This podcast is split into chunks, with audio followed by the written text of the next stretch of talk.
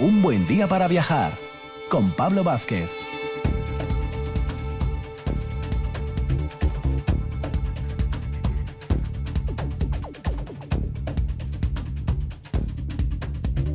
Muy buenos días, Asturias. Bienvenidos a esta mañana dominical. Hoy estamos domingo ya, 27 de, de septiembre, dando los últimos coletazos ya de- del mes. Y en este caso vamos a viajar porque es tempranín, ya lo sabéis, pero os proponemos, porque el domingo es buen día para moverse por Asturias, y también en este caso vamos a salir fuera de, nuestras fronteras, como normalmente también solemos hacer. En esta primera hora de programa, aquí en RPA, en Un Buen Día para Viajar, Vamos a hacer una segunda parte de recorrido con nuestro amigo Alex Galán, el viajero empedernido por la zona de, de Perú, que quedó algo muy pendiente y que casi no dormí yo esta semana, pendiente del famoso candelabro de Paracas. Vamos a salir hoy de dudas.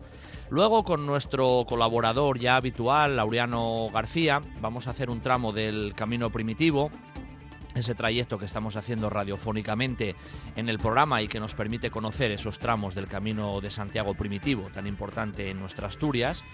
Y para finalizar la primera hora vamos a hablar de cultura castreña. No hemos tocado todavía el tema de los castros y hoy lo vamos a hacer con una eminencia, con Ángel Villa.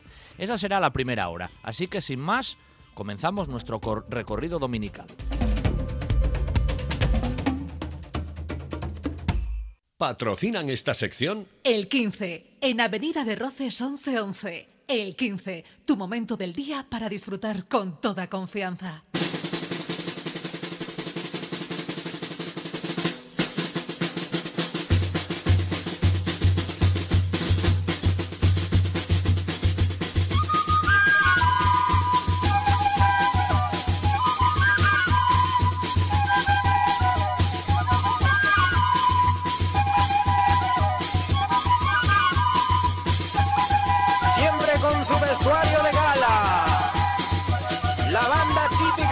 Bueno, comenzamos nuestro viaje, además bien lejos, porque vamos, vamos en esa sección que nos encanta del viajero empedernido con nuestro amigo Alex Galán, que ya lo tenemos ahí. No sé si habrá desayunado ya, seguramente sí. Buenos días, Alex. Ya, ya estamos desayunados, ya estamos desayunados porque con estos viajes que, que nos pegamos aquí en la RPA, pues hay que, hay que ir con el estómago lleno. Hay que ir no, luego- preparados. Oye, Alex, llevo toda la semana sin dormir eh, por el tema del candelabro de, de Paracas. Oye, tienes que sacarme de dudas porque ya te lo digo, vivo en la, vivo en la incógnita, ¿eh? Y además viendo ahí en el plano la imagen del famoso candelabro que no se borra nunca, que, que sigue ahí siempre y eso que ye. y, y sigue ahí. Y, y tú fíjate además que bien nos viene, ¿no? En, en este programa que además pues vas a hablar después de la cultura castreña, pues algo también ancestral y casi legendario como este candelabro, ¿no? Eso es, eso es. Estábamos ahí en Eh, Paracas, en Perú, ¿eh? Nada más y nada menos, ¿eh? Que- en Paracas, efectivamente. Estábamos en Paracas, habíamos entrado a Perú por, por la zona sur, por la zona boliviana, habíamos dejado atrás un tipo de cultura más vinculada a los lagos, al lago Titicaca, y de pronto llegábamos a la península de Paracas. Eh, mapa de Perú, para, para los oyentes, mapa de Perú abajo a la izquierda, pegadito al mar, se, se abre la península de Paracas. Y bueno, viajamos a ese lugar, eh, en principio, por lo fascinante, digamos, de su, de su biodiversidad, las focas, los leones marinos, eh, las islas Ballesta, y nos encontramos con el candelabro que, que te quitó el sueño y, y que yo creo que a unos cuantos. Nos encontramos de pronto en una duna, en el mar, la fotografía mental, la imagen de una duna perfecta, gigante, y un candelabro pintado en la arena de 180 metrazos. Estamos hablando casi la pared sur del Pico Urriellu. 180 metrazos dibujado en la arena. Y dices, bueno, esto que lo habrán hecho esta mañana para aquí, para, para los turistas, pues eso lleva 2.500 años, casi nada, ¿no? Claro, la primera pregunta es, bueno, ¿quién coño hizo esto? Y la segunda también es, ¿cómo puede haber durado 2.500 años? Eh, que casi es más raro, ¿no? Porque la arena, el viento, lo tiene que borrar. Bueno, dura 2.500 años porque tiene una profundidad, dibujado el candelabro, si nos imaginamos la línea, tiene una profundidad de aproximadamente unos 3 metros. Entonces es una zanja importante. Y además, en esa zona, eh, el, salitre, bueno, pues al final todo ese, ese agua de mar que está en vapor, el salitre, eh, cuando se deposita en la zanja, pues creó como una especie de capa dura, una capa endurecida, un poco así como, bueno, como, como de metacrilato casi, y entonces se mantiene se mantiene así. Ya sabemos por qué se mantiene. Ahora la cosa es quién lo hizo. Vamos a dar, como los programas, Pablo, vamos a dar tres opciones. Eh, la A es que lo hicieron los piratas y que bajo ella eh, hay tesoros que robaban a los conquistadores españoles. Estas son hipótesis de la zona. ¿eh? Fueron los piratas que aquí escondían tesoros de los españoles. La B es que fue la cultura paracas, eh, una, una, cultura indígena que había en la zona, y la C es que fue la cultura nazca. Y bueno, la, la, realidad todavía no es que no está demasiado clara, pero sí que es cierto que en principio los piratas no fueron porque, bueno, pues porque no eran de hacer este tipo de cosas y porque ya se cansó toda la población local de buscar tesoros. y, ahí no, hay, tesoros. ahí no hay nada.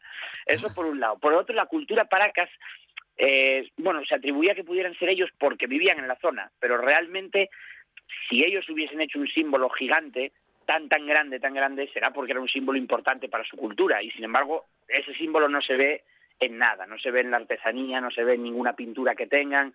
Entonces, pues en principio, ¿por qué iban a hacer un, candelabro que, que, no, que no es de su cultura? ¿no? Claro. Y la tercera opción, y es la que nos vamos a quedar con ella, aunque no esté 100% demostrada y nunca lo vaya a estar, es que fueron la cultura nazca. A la gente le sonará a lo mejor las líneas de Nazca que están en el desierto de Perú. Sí, sí. Unos, una especie de geoglifos gigantes que se ven desde el espacio. Y es verdad que esta, este candelabro está orientado perfectamente, eh, igual que la constelación de la Cruz del Sur. Y además está en una zona de, importantes pasos de, los navegantes. Entonces puede ser que este candelabro, para la cultura nazca, que eran unos astrónomos eh, fascinantes, pues hayan dibujado un poco la Cruz del Sur allí en esa duna yo creo que nos podemos quedar con esa, ¿no? a mí me gusta la de los piratas también, pero bueno. Ya, pero tiene más, como más lógica la última, ¿eh? Como, como más lógica, ¿no? Dentro de lo En principio sí, sí tiene más lógica. Pero según, según llegas allí, Alex, impacta, ¿no? Eh, quiero decir que visualmente es una cosa que viendo las fotografías y todo, como que llama mucho, llama mucho la atención.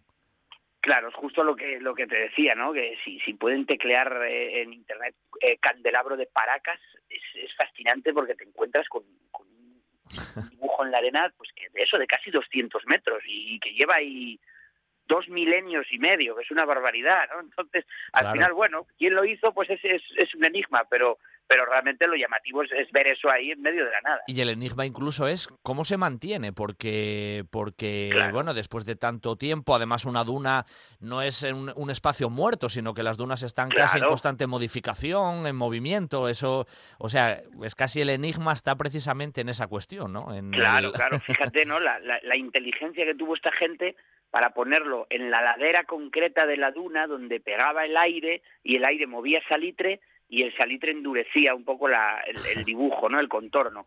Entonces eh, tuvieron un conocimiento, bueno, habrán tenido un, una prueba y ensayo y error, ¿no?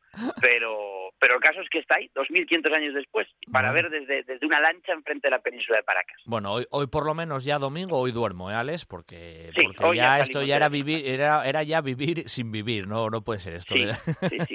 que luego cuando te vayas a, la, a la cultura castrense, pues empezarán a aparecer otros enigmas que al final nos quitarán sueño a todos. Eso es lo bueno, eso es lo bueno. La península, por, de por sí, la de Paracas, es, es, también muy llamativa. Es todo como una especie. es No hay vegetación prácticamente en, ese entorno, ¿eh, Alex? No, no, no. La península es prácticamente un, un desierto. Es como un desierto, un ¿eh? desierto hay, con tonos amarillos, colores amarillos. Recuerda un poco al color que, que tenemos aquí en, en, Navarra, en la zona esta de las Bardenas ah, Reales, toda esta zona.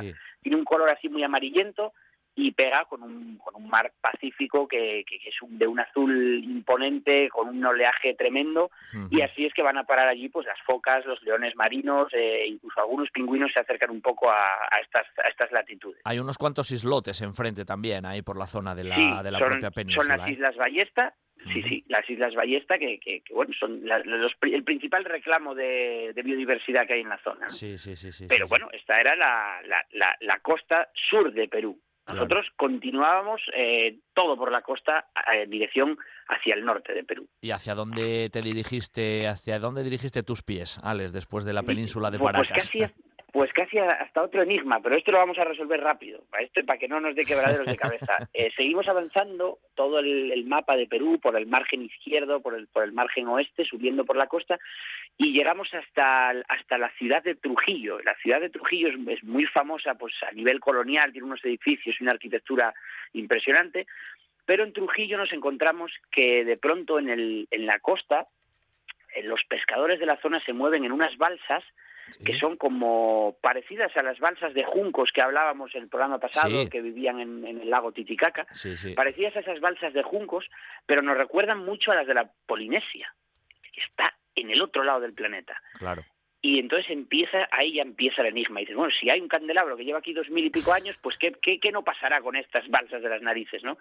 Y ellos se van moviendo en esas balsas y empiezas a investigar, empiezas a investigar, resulta que muchísimos estudios hablan de que siempre se habla de cómo llega, digamos, el, ser humano, ¿no? El, Homo sapiens a América, que si es por el estrecho de Bering, por el norte, pero hay otra teoría que es que prácticamente a la vez los polinesios, fíjate que estamos hablando de la zona de, bueno, pues para que la gente se ponga un poco, la zona de Australia, más o menos esa zona de Oceanía, los polinesios, que eran unos navegantes excelentes, supuestamente llegan también a América, a esta zona de Trujillo, a esta zona de Perú, en esa especie de balsas.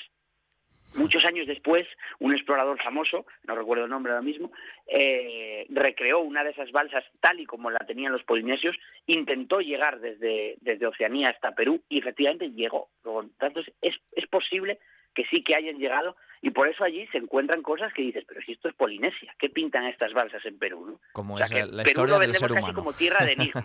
es, una, es una pasada. Es, es, como eso, que al final las confluencias son tremendas, ¿no? Y a pesar de las distinciones tenemos tantas cosas que al final nos unen dentro de lo que es el, propio planeta. Es más que un enigma, es una, una realidad, ¿no? Por decirlo así. Que Digo, creo que ese, ese que acabas de decir es exactamente el mensaje, ¿no? Cómo nos une dentro del propio planeta, pues un polinesio que estaba en Oceanía, pues ¿qué tiene que ver con un peruano? Lo puedes ver casi en los rasgos a veces, pues tiene que ver que, que quizá hay un polinesio que haya dicho, mira, pues un buen día para viajar, y haya cogido su, su balsa de, de, juncos y se haya plantado en, Perú. Es tremendo, es tremendo. Eh, eh, además, esa zona de Trujillo me pegaste un salto bien grande, ¿eh? porque desde la desde Paracas hasta, hasta arriba hay un tramo costero inmenso.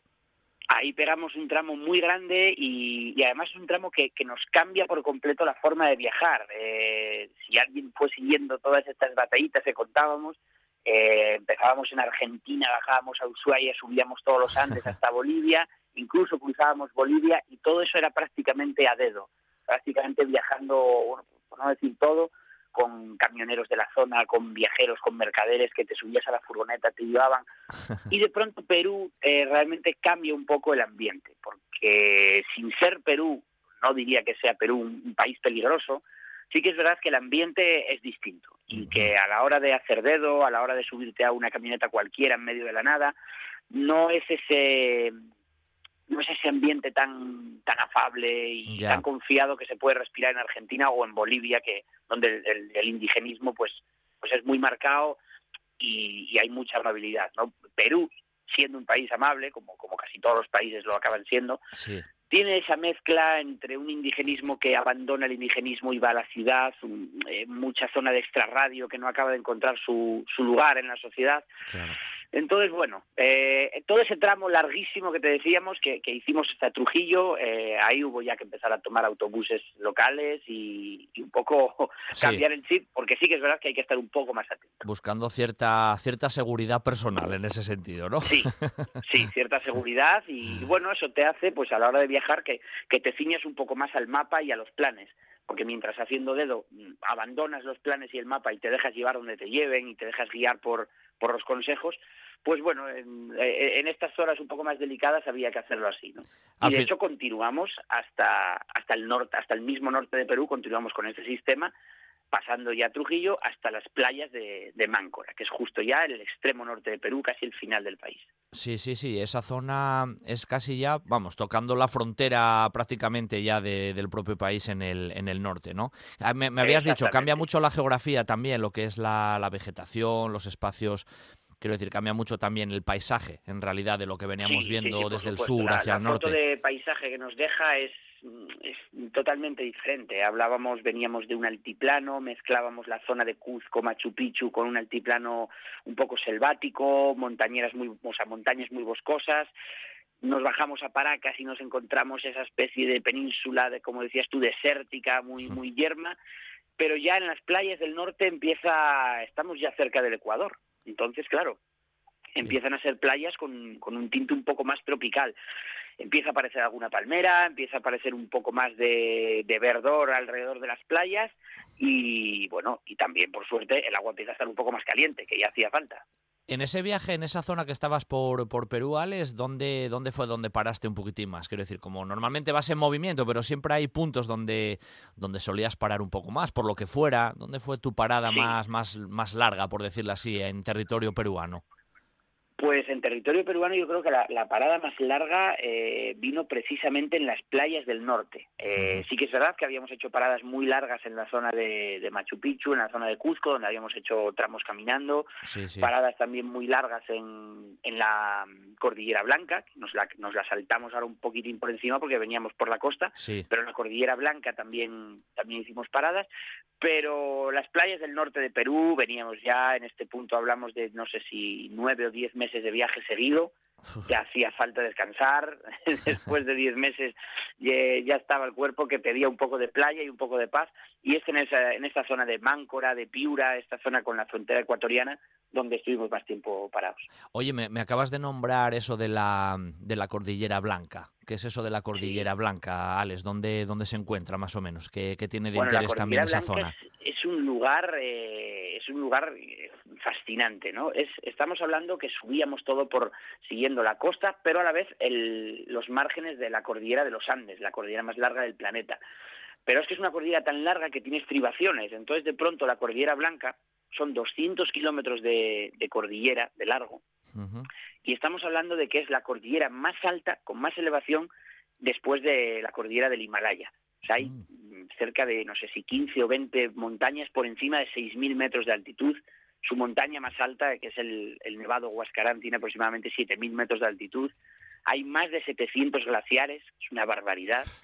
Entonces, la Cordillera Blanca es uno de esos lugares que, a pesar de estar muy cerca del mar, te, te fascina por ese tamaño, ¿no? Y vuelve de nuevo el, la cultura andina. Y además ahora, pues, mezclándose un poco con esa cultura alpinística, porque bueno, empezamos en los Alpes, eh, cuando los Alpes está todo escalado, acabamos yendo al Himalaya, cuando el Himalaya está prácticamente todo escalado, de pronto en medio de Perú hay una cordillera, que es la Cordillera Blanca, donde todavía hay montañas vírgenes que hay alpinistas que, que, que bueno que, que, pueden subir montañas de, de 5.000 y pico metros, 6.000 metros que no subió nadie. Claro, claro. Hay que te desviaste más o menos desde la costa, que estabas por la zona de Trujillo, o te metiste un poco Sí. hacia el este, ¿no? Por decirlo así, para, para entrar, ¿eh?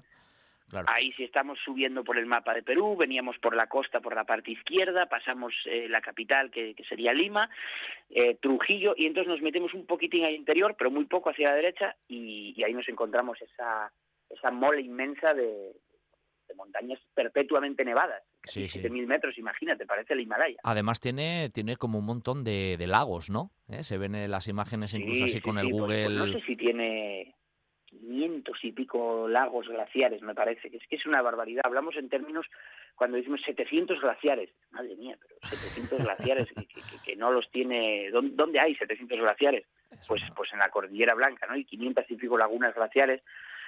Perú, no hay que olvidar que, que está considerado, no sé si es el, el segundo o el tercer país que más le está afectando el cambio climático Mejor dicho, el calentamiento global. Sí. Además, les está afectando.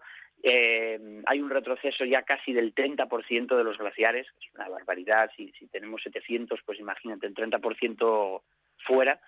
Eh, y bueno, sí que es, es una pena eso, es una pena ver cómo, cómo ese reducto de hielo tan cerca del Pacífico, pues poco a poco estamos empezando a perderlo. va desapareciendo. Bueno, eso Claro. volvemos siempre a ese, a ese manido tema que tenemos a nivel ahora mundial, ¿no? Y que, que a veces se quiere ocultar, pero que está, pero que está ahí. ¿eh? Esa es una, una realidad. Por desgracia no la podemos solucionar tú y yo individualmente, sino que ahí influyen otras muchas variantes. Y... Pero bueno, por lo menos Sí. sin mencionarlo, eso está claro. Eso está claro. Sí, bueno, eh, que no se nos olvide, ¿no? Porque Claro. sí que es verdad que ahora, pues, pues bueno, tenemos bastante tenemos ya, ¿no? Con pensar en, en todo lo que pasó este año, en, en todo lo que pueda venirnos, y es normal que estemos concentrados en eso porque es el problema directo, pero que no se nos olvide también que, que el planeta no ha empezado a, a mejorar por esto, al No. contrario, ¿no? Cada vez, cada vez va peor, que no se nos olvide en otros temas. Eso es- Oye, la última para terminar, Alex, porque lo saltamos a lo mejor ahí por encima. Ya sé que tú además en tus viajes el tema urbe lo tocas a veces mm, de paso, pero en la capital misma de, de Perú hiciste parada y fonda o simplemente pasaste por allí o, o simplemente ni siquiera pasaste, la, la circunvalaste, como se suele decir, y no hiciste Pues, parada en Lima. Pues mira, si te diría que, la, que circunvalé, de hecho, eh, la parada es un poco en, un, en uno de los cinturones de, del Extrarradio, pero una parada para hacer un cambio de autobús. Y bueno, sí, sí tenía una, ligera intención de visitar sobre todo la zona costera de Lima, que es una zona así como bastante cosmopolita, donde se mezcla esa cultura de, del pescado, de la pesca, del ceviche, de la gastronomía peruana, que tan famosa está siendo últimamente y tenía intención de acercarme, pero pero cuando paramos eh, en esa zona que nos que nos dejaba el autobús en el extrarradio era de noche y el extrarradio de Lima de noche no era muy recomendable para para cruzarlo. Eh. O sea, el propio vamos la propia seguridad que había en la zona del, del autobús eh, ya nos recomendó que que Que no no. saliésemos de noche por la zona. Entonces, bueno, sí que podíamos haber hecho noche en alguna parte, pero como teníamos enlace directo para arriba y, y ya te digo que, que no estaba el cuerpo para exponerse a peligros después de tantos meses, decidimos que Lima que, que nos la íbamos a saltar. Que tirabais millas. Bueno, pues tiramos millas porque vamos a terminar la sección aquí. Hemos tocado varios puntos, el tema del famoso candelabro, la cordillera blanca, las playas del norte. Bueno, en una próxima edición seguramente tal vez pasemos nuevas fronteras, pero esto ya lo iremos comentando contigo poco a poco. Como siempre, Alex, un placer tenerte aquí y que pases buen domingo. Pues igualmente, buen fin de semana. Gracias, Alex. Hasta la próxima. A ti. ¿Le apetece visitar los lagos de Covadonga este fin de semana? No lo dude, suba en taxi con Taxitour. La mejor opción es Taxitour. El horno del banco de Marcela Gutiérrez García, en la calle Gijón número 14. Les marañueles de toda la vida. Todo, todo artesano, casero y riquísimo. Un horno como los que ya no quedan. El horno del Luanco, calle Gijón 14, Luanco, las mejores luanquinas del país. ¿Quieres saborear el mejor cachopo de Asturias? No te lo pienses más y visita las tablas del Campillín en Oviedo y la taberna asturiana en la calle Begoña 6 de Gijón. Llámanos y saborea el ganador del campeonato de cachopos 2019 en Asturias. 985 21 24 11. Ah, y en Oviedo también te lo llevamos a casa. Las tablas del Campillín en Oviedo y la taberna asturiana en Gijón. Sin duda, el mejor cachopo de Asturias. Estás escuchando RPA, la radio autonómica. Un buen día para viajar con Pablo Vázquez.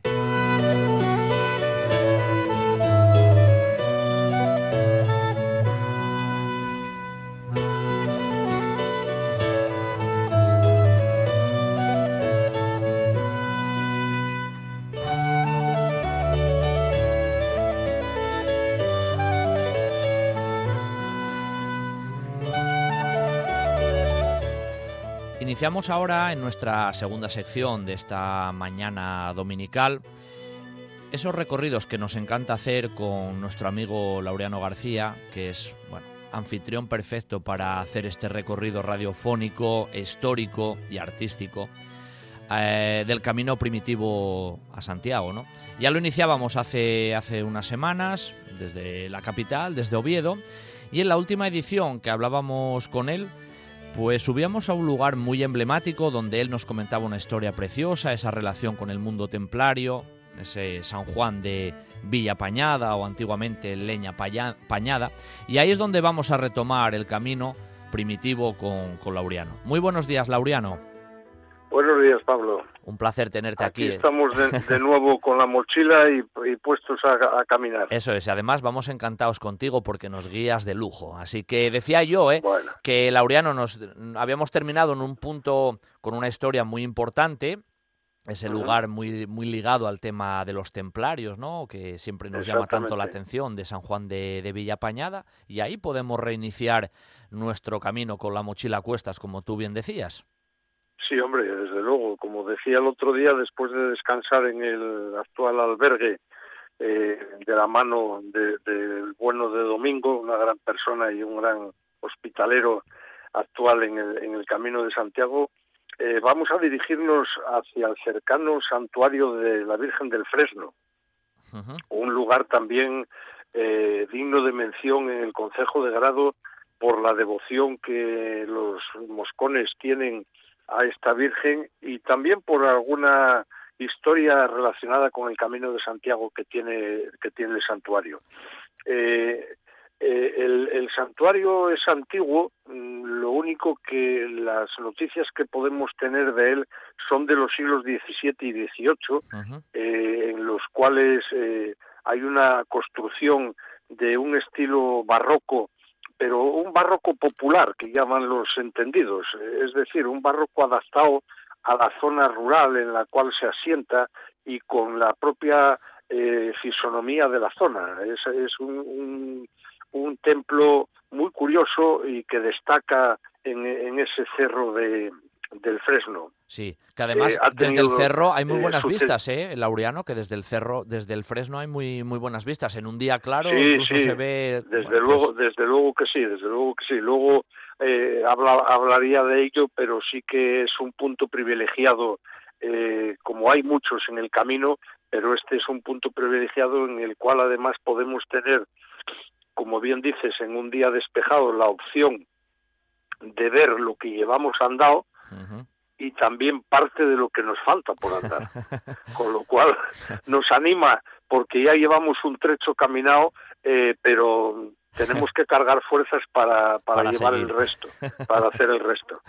Eh, te decía que el, actual templo, eh, después de varias reconstrucciones del pasado el siglo XVII y el siglo XVIII, tiene una planta de cruz latina eh, muy muy bien trazada, perfectamente trazada, con unas proporciones eh, muy muy interesantes que todos eh, la gente que, que se fija mucho en todos estos datos áureos y toda esta simbología medio mágica, pues define como unas proporciones áureas perfectas. destaca en ella la torre, y en su interior destacarían varios retablos eh, barrocos de, buena factura de los siglos de, finales del XVII y principios del XVIII. Eh, eh, destaca, por supuesto, la, la de Virgen, la patrona del Fresno, que, como decía antes, es de gran devoción en la zona, y también un crucificado que participó o que fue llevado, mejor dicho, eh, a varias exposiciones eh, de, arte religioso porque eh, tiene tiene una factura muy interesante. Además tiene ese Cristo tiene gran devoción, ¿no, Laureano? En la zona, ¿eh? Despierta también mucha devoción, ¿eh? Sí, sí, sí, sí. Tanto la patrona como el Cristo, quizá, quizás en, determinados momentos más el Cristo incluso que la propia patrona. Sí, sí, sí. cosa, cosa curiosa, aunque suele suceder en, muchos sitios. ¿eh? Podremos luego, eh, en el transcurso de nuestras caminatas, ir viendo otros lugares de Asturias donde eh, hay advocaciones que son, digamos, la titular de la iglesia o de la parroquia o del monasterio y, sin embargo, tiene más preponderancia otro otro santo de, de, los que hay por allí, ¿no? Y nada, decir que, que en el Fresno como en casi todos estos templos que están vinculados al Camino de Santiago, pues hubo también hospedería, también eh, los peregrinos eh, podían, aparte de curar el alma, como se solía decir, también curar sus heridas y curar su cuerpo para continuar la marcha. eh, decía esto antes que desde este lugar hay grandes, preciosas vistas y efectivamente así sucede.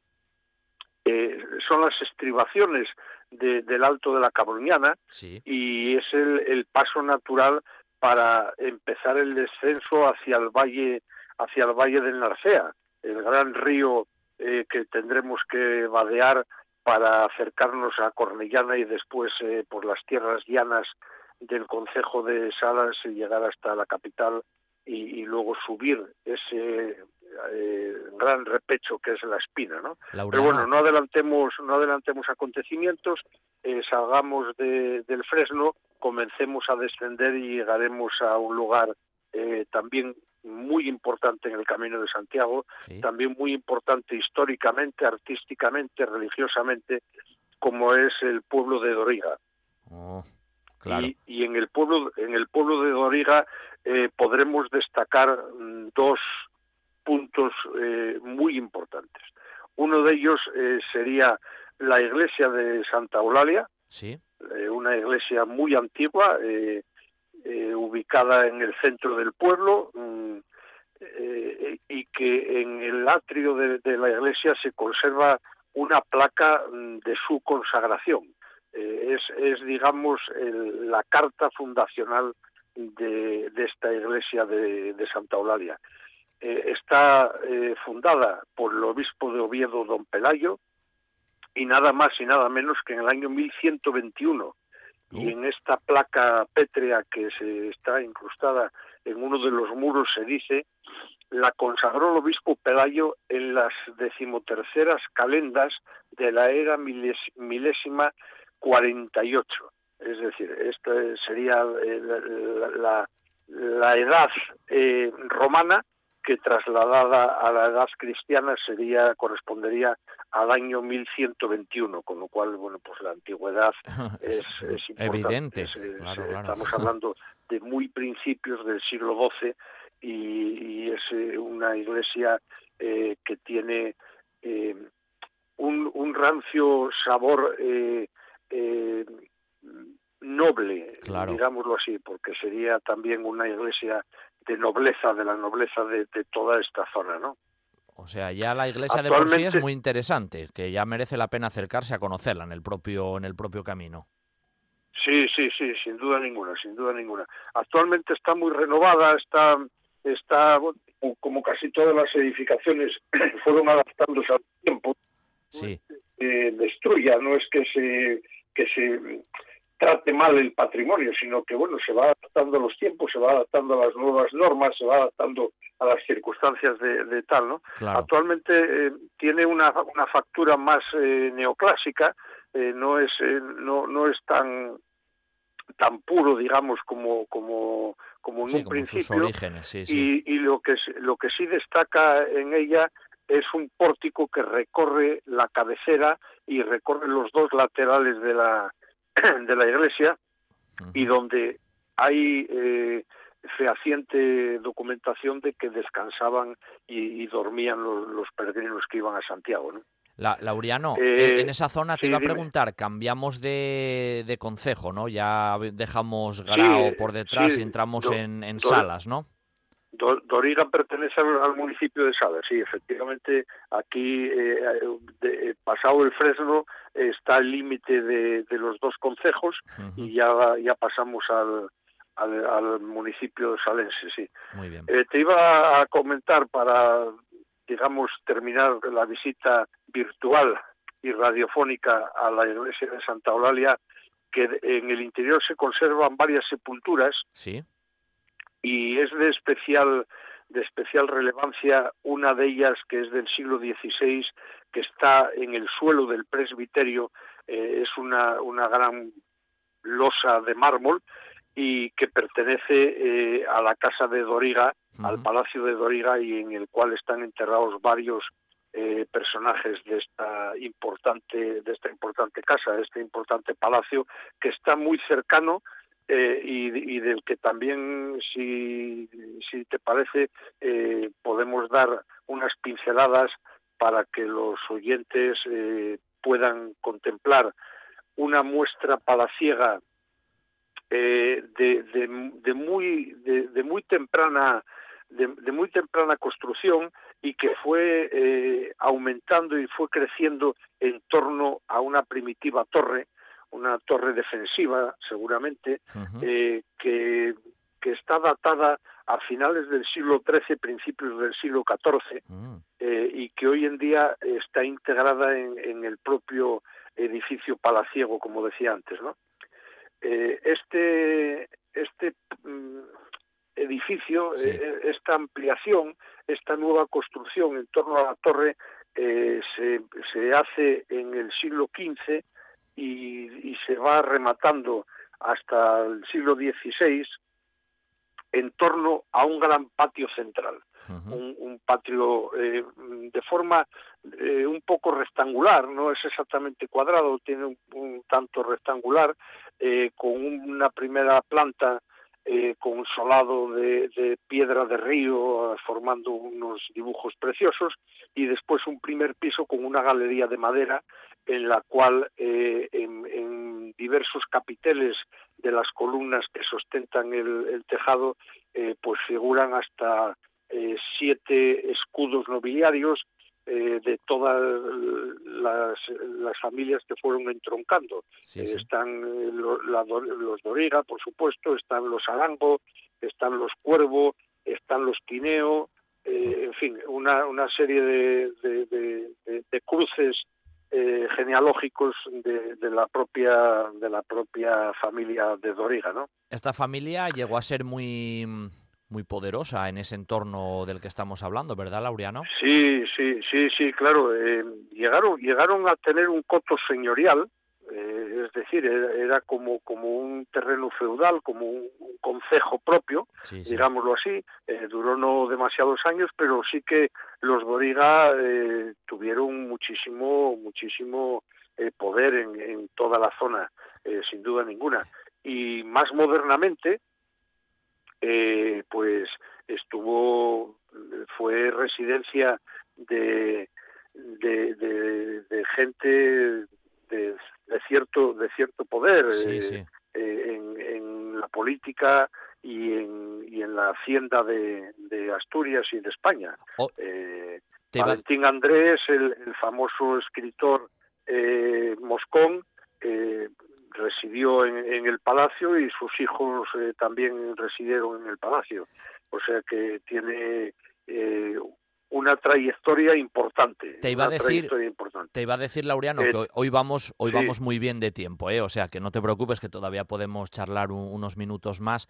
Que te iba a preguntar, uh -huh. ese, ese palacio de Doriga que de verdad ahora cuando pasas incluso ahí por la autovía o te desvías ahí con, sí. con el coche es muy impactante visualmente porque llama llama uh -huh. mucho la atención el, el, torreón y demás que sí, tú comentabas. Tiene, tiene una tiene una parcela grande sí. alrededor plantada de árboles frutales y está rodeado en, en casi todo su perímetro por una muralla eh, almenada sí, con tiene creo recordar que son hasta tres puertas, sobre los dinteles de estas puertas figuran los escudos nobiliarios sí, sí. y da una sensación casi casi de un castillo de estos de película. ¿no? Sí, es que cuando en lo ves es como, como viajar un, un, pelín atrás en el tiempo. ¿no? Te iba a preguntar, ¿es sí, una propiedad privada todavía que tú sepas? ¿Está habitado incluso o por dentro está en malas condiciones? ¿Eso sabes algo? Porque cuando se pasa por allí no se ve mal. Está eh, hasta, hasta hasta principios del siglo XXI estaba habitado permanentemente. Sí, sí. Eh, luego eh, eh, Juan, el, el, último que, que, vivía allí, que fue, por cierto, el primer presidente de la Asociación de Amigos del Camino de Santiago de Salas, sí, sí.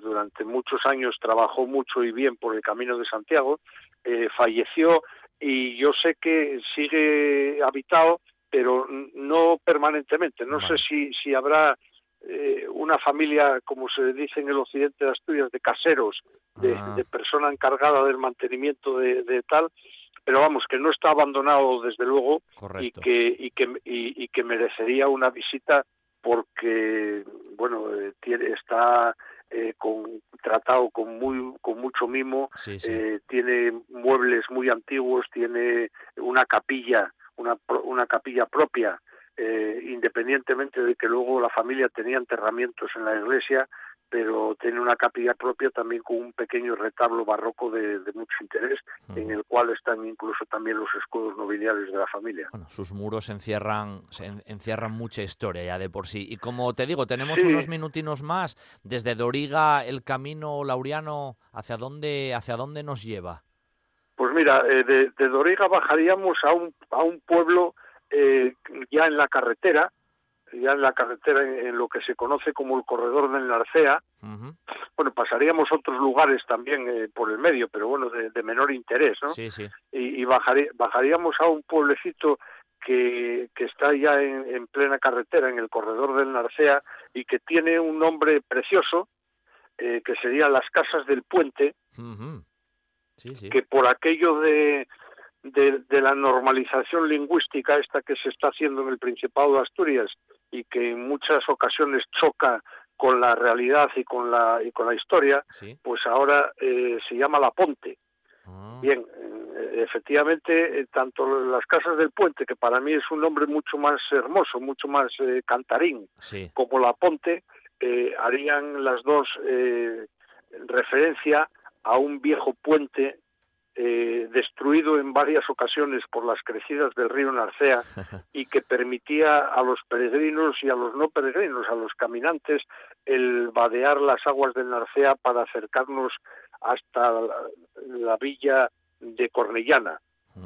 Eh, este puente está documentado ya desde el siglo XVI, siglo XVII, y como digo, eh, fue derruido en varias ocasiones. Era un puente en principio de madera, después se hizo un poquitito más, más fuerte, pero nunca llegó a ser un puente importante, Ya. eh, como el que después se construiría aguas abajo ya en la cercana en la cercana villa de Cornellana. Claro, ahí estamos ya a las Eh, puertas de Cornellana, Cornellana es un prácticamente. punto Sí, sí. importantísimo en el camino de Santiago. Mm, No, no vamos a hablar hoy de ello No, porque no. necesitaremos un programa entero, pero en Cornellana se encuentra el monasterio de San Salvador, un, un monasterio muy importante, un monasterio grande de tamaño y de, y de relevancia histórica, un monasterio que nace con una leyenda hermosísima que también contaré el, próximo día, y un monasterio que tiene eh, otro punto eh, diferente e importante. El monasterio de San Salvador de Cornellana estuvo durante siglos en manos de la Orden de Cluny, la Mm, orden francesa, Poderosísima. que, que fue poderosísima, efectivamente poderosísima, y que fue traída por el rey a Cornellana eh, para que atendiera al camino, para que atendiera a, a las gentes y sobre todo para que atendiera a los peregrinos, y que es la única el único asentamiento que los clunicienses eh, han tenido en el camino del norte Sí, y que sí. creo que también es de destacar y es importante. Eso sí que lo haremos la, bueno, la próxima edición, porque como tú bien decías, el monasterio merece casi una edición. Bien es cierto que si recuerdas contigo, la primera vez que hablamos en el programa, hablamos de Obona, ¿eh? si recuerdas, seguramente. Sí, en esa sección que tenemos ahí de patrimonio, un poco ahí alerta roja, una ocasión ya hablamos también del monasterio, de las circunstancias que el pobre monasterio ha tenido que pasar en los últimos años a, a nivel administrativo, porque es uno de esos que ha tenido una problemática que todavía está ahí sobre la mesa y que varias asociaciones están luchando casi intensamente cada día para bueno pues para que el monasterio siga su historia adelante estamos a las Sí. puertas de un bueno de una celebración también especial para el propio monasterio pero repito Laureano eso vamos a tocarlo la próxima la próxima semana dejamos ahí un poco la, la incógnita y simplemente pues indicarte que una vez más ha sido un placer tenerte con nosotros en esta edición del Camino de Santiago Primitivo. Darte siempre las gracias y que tenerte como guía es un auténtico lujo. Así que la próximo, el próximo fin de semana volvemos a hablar de nuevo, ¿vale, Laureano? Muy bien, la- perfecto, Pablo. Eh, las gracias daroslas en nombre de todos los peregrinos y en nombre del propio Camino de Santiago por dar voz a, a algo que, que creo que es tan importante para Asturias y que muchas veces pasa pasa muy desapercibido. No no no no tenemos de verdad eh, claro el, el tesoro que tenemos en las manos con que Oviedo y Asturias haya sido el inicio del camino de Santiago y que siga siendo un, un- un paso importantísimo de peregrinos. Pero Perfecto. bueno, hablaremos más adelante. Sí, además contigo ya sabes que es un, un lujo tenerte siempre aquí. Oye, mira, me vino a la cabeza una última pregunta que te quería que te Sí. quería comentar. En el tramo que me hiciste al principio, que íbamos desde San Juan de Villapañada hasta el Fresno, esa zona es constantemente siempre en subida, Laureano. Es un tramo es un tramo que se hace siempre subida. Es duro. ¿Cómo es ese recorrido en ese? No, eh, un- una vez es duro si, si atacas la subida al Fresno directamente desde Grao. Pero una vez que estás ya en San Juan de Villapañada, que se encuentra, digamos, a medio camino, la subida eh, es, es muy llevadera. No, eh, en, en este tramo en este tramo no hay fuertes repechos, no hay subidas eh, que, que, vayan a romper las piernas.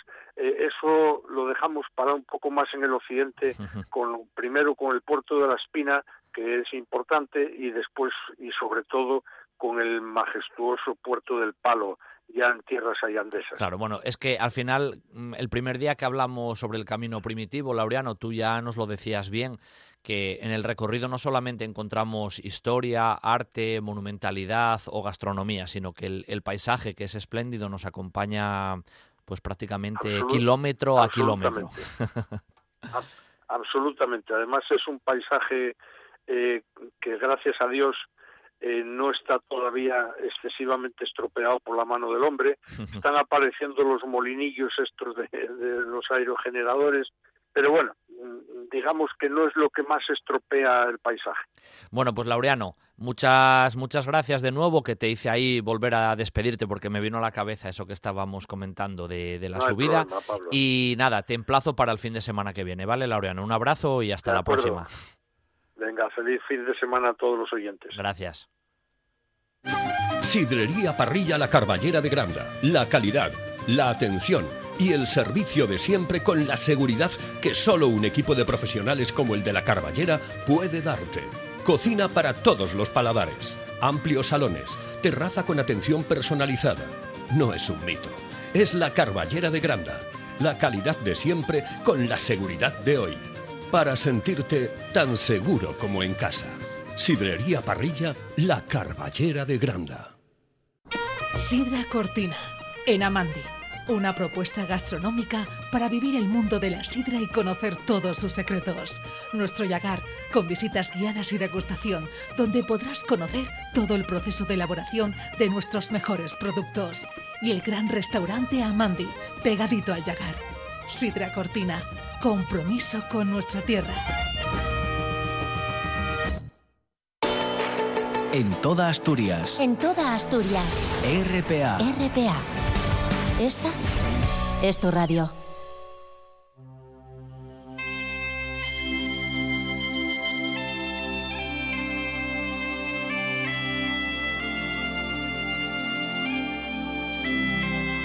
Un buen día para viajar con Pablo Vázquez en RPA.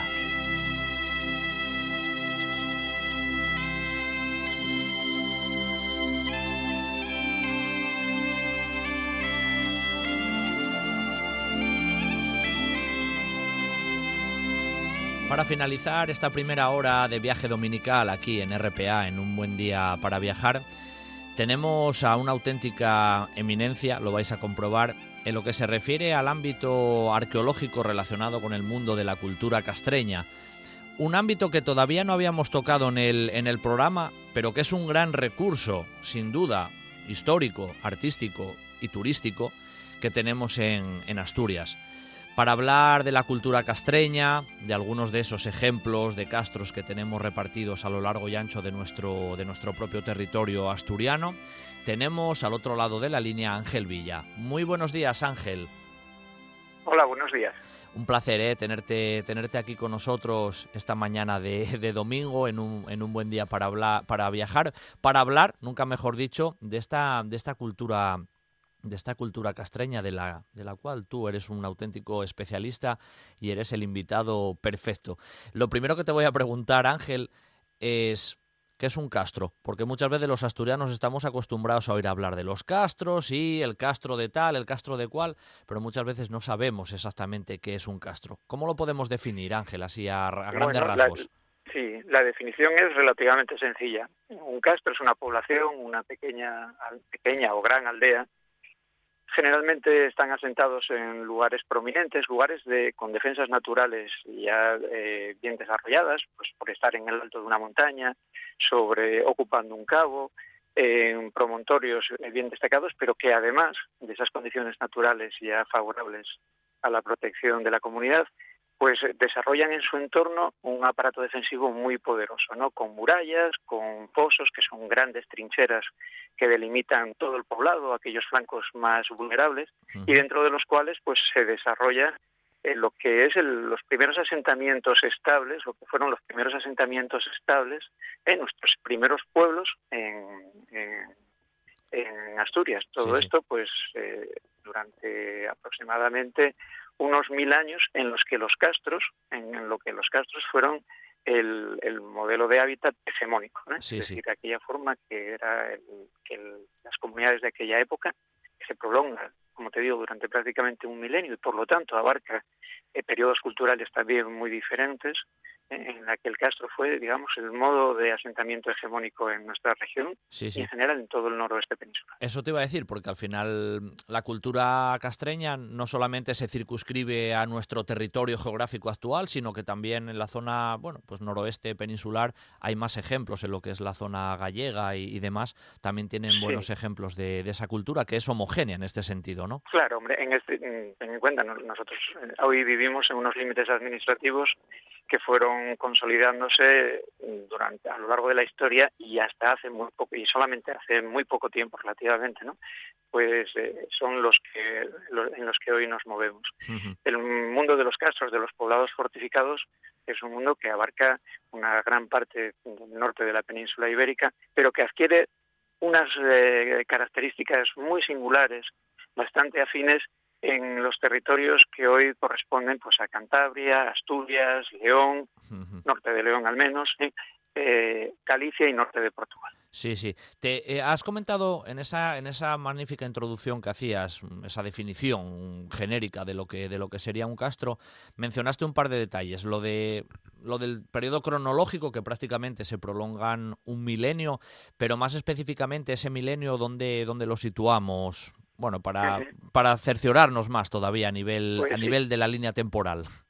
Sí, y es muy, es muy importante además matizarlo, porque con cultura castreña lo que hacemos es representar un paisaje que resulta fácilmente identificable y que está en el ideario prácticamente de todo el mundo, ¿no? Pero sin embargo eh, se prolonga durante un tiempo tan largo en el que, eh, eh, que abarca distintos periodos culturales, desde los momentos finales de nuestra prehistoria eh, a finales de la Edad del Bronce, pongamos como, como fecha de referencia, aunque las investigaciones van continuamente modificando también ese jalón, el año 800, 900 antes de Cristo. ¿eh? En esos momentos surgen, tenemos constancia de los primeros asentamientos estables y fortificados, es decir, los primeros castros. Pero claro, esa, esa perduración se prolonga hasta época romana, es decir, a lo largo de todo el primer milenio antes de Cristo, eso que conocemos los arqueólogos historiadores como Edad del Hierro, y luego también en algunas zonas de estas regiones,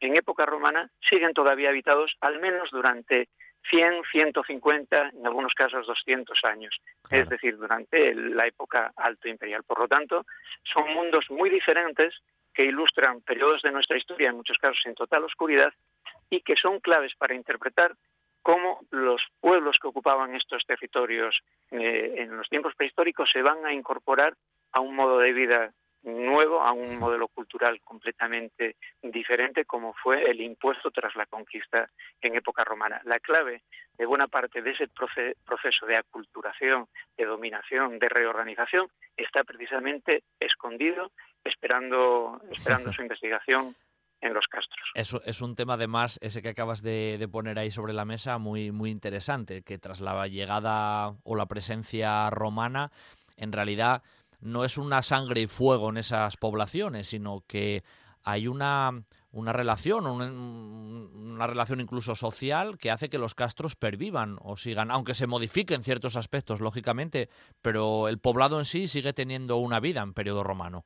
Sí, sí, pero, mm, pero vamos a ver, la forma en la que esas comunidades se integran en el, en el mundo romano es un proceso muy violento, es un proceso traumático para las sociedades castreñas que sufrieron en sus propias carnes la esclavitud, el claro. en el ejército, las represalias y demás.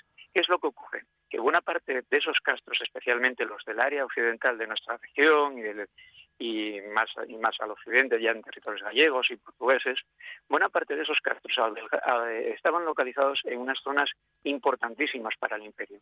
Lo eran por otras muchas razones, pero fundamentalmente por sus depósitos auríferos, por la riqueza en oro de estos territorios. ¿Y quiénes sabían trabajar, quiénes sabían identificar, quiénes estaban familiarizados con la explotación y la transformación de esos metales preciosos durante siglos? Pues precisamente esta población.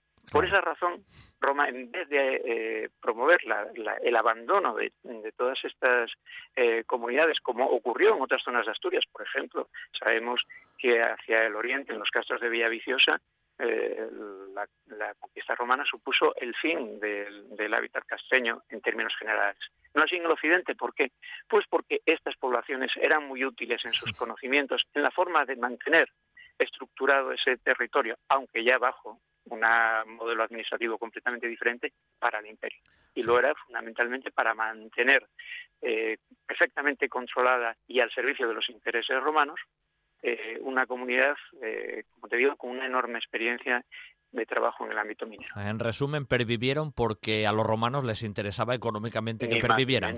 ni, más ni menos. Todo, todo, buen, todo buen imperio que se crece, lo que busca cuando conquista no es colonizar, no es evangelizar, lo que busca es obtener recursos. Claro, ¿eh? claro. Y drenar la mayor parte de beneficio a, sus arcas. Y eso fue el, en, en unos territorios utilizan unas estrategias, en otros otras.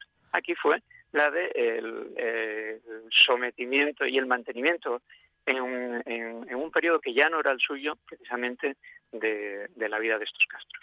Bueno, ya más o menos algo nos has comentado. Antes de la llegada de los romanos, ¿de qué vivían esas, esas poblaciones que residían en, en los castros? Que en algunos casos, bueno, eran poblaciones de cierta, bueno, de cierta entidad, ¿no? En el número de personas que en ellos residían. Bueno, los estudios realizados, en, este caso eh, para Asturias, las referencias son los trabajos hechos por Jorge Camino en su momento, establecen una población para los casos, a pesar de que algunos de ellos tienen, bueno, pues una extensión relativamente amplia construida, entre 100 y 150 personas. Y su modo de vida era un modo de vida o una economía de amplio espectro, también dependiendo de la zona de la, de la comarca en la que se encontrasen, en la marina, en la montaña y demás.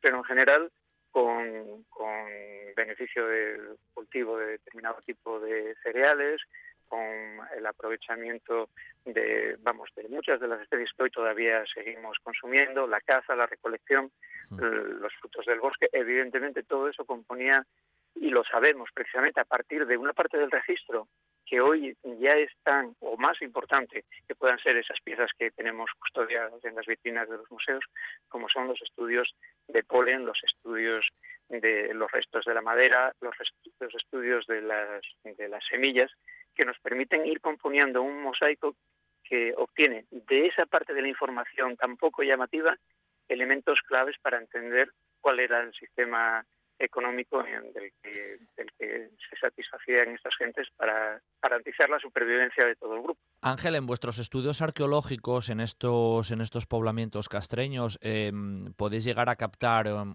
una posible diferenciación social dentro de la propia población? Quiero decir, unas viviendas que sean o que, o que marcasen una jerarquía social dentro de la propia de la propia mm, bueno del propio yacimiento del propio ¿eh? sí. pues sí mm, mm, podemos podemos llegar puede llegar a obtenerse ese, ese esa información, pero claro, nosotros en, el, en este espacio cultural de todo el noroeste jugamos con, una, con un enorme problema, que no tienen, por ejemplo, sociedades de tipo castreño eh, de la, o sociedades de la Edad del Hierro más al sur. Y es que aquí no hay cementerio.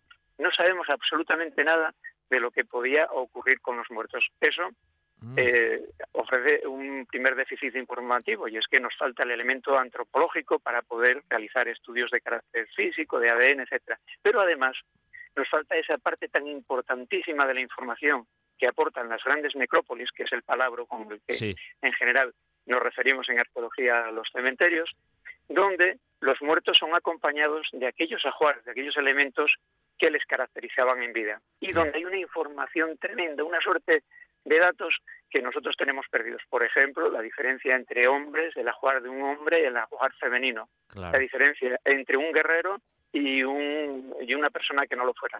La, diferencia entre el ajuar de una persona con una posición privilegiada socialmente y aquel que no la disfrutaba. ¿eh? Toda esa suerte de información nosotros la tenemos perdida.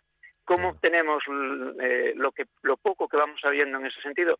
Pues a través de los restos que nos quedaron, los construidos y aquellos otros elementos que se perdieron o fueron enterrados eh, eh, o fueron acumulados, no podemos decir en basureros porque realmente la palabra basura tiene un origen bastante moderno, ¿no? Ya. En, aquel tiempo nada, nada ocupaba, tenía esa categoría. Lo cierto es que eh, la imagen que nos transmiten los castros hasta época romana, porque si tienes paciencia y no te arte ya con el discurso, ahí podemos hablar de forma diferente, la imagen que tenemos para los tiempos de la Edad del Hierro, que es básicamente tiempo fundamental de nuestros castros, no hay manifestaciones de una jerarquización social clara, de una diferencia en la disponibilidad de recursos por parte de unas familias dentro de un mismo castro u otros yacimientos. ¿no?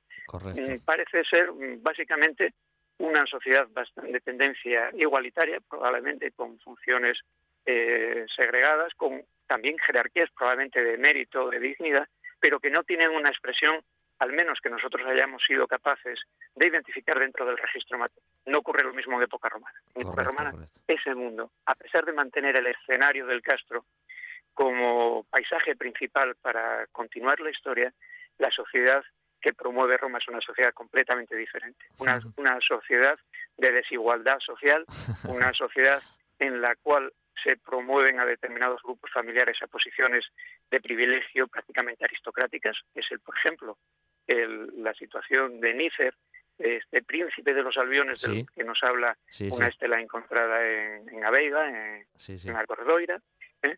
Eh, donde Roma lo que hace es exactamente romper esa vieja sociedad, esa estructura castreña, primero con un marco administrativo completamente diferente, y luego pues mm, fomentando las diferencias sociales entre, entre los grupos. Esos privilegiados serán los que hagan de intermediarios entre el poder romano y sus antiguos convecinos.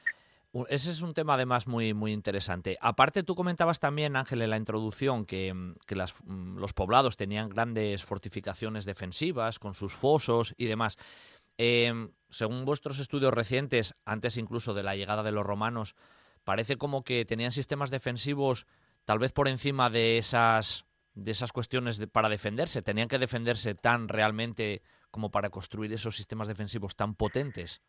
Bueno, sí, mm, ten en cuenta que, estamos hablando de comunidades que debían abastecerse de todo lo necesario para, garantizar la supervivencia del grupo. Esos recursos, esos recursos son finitos.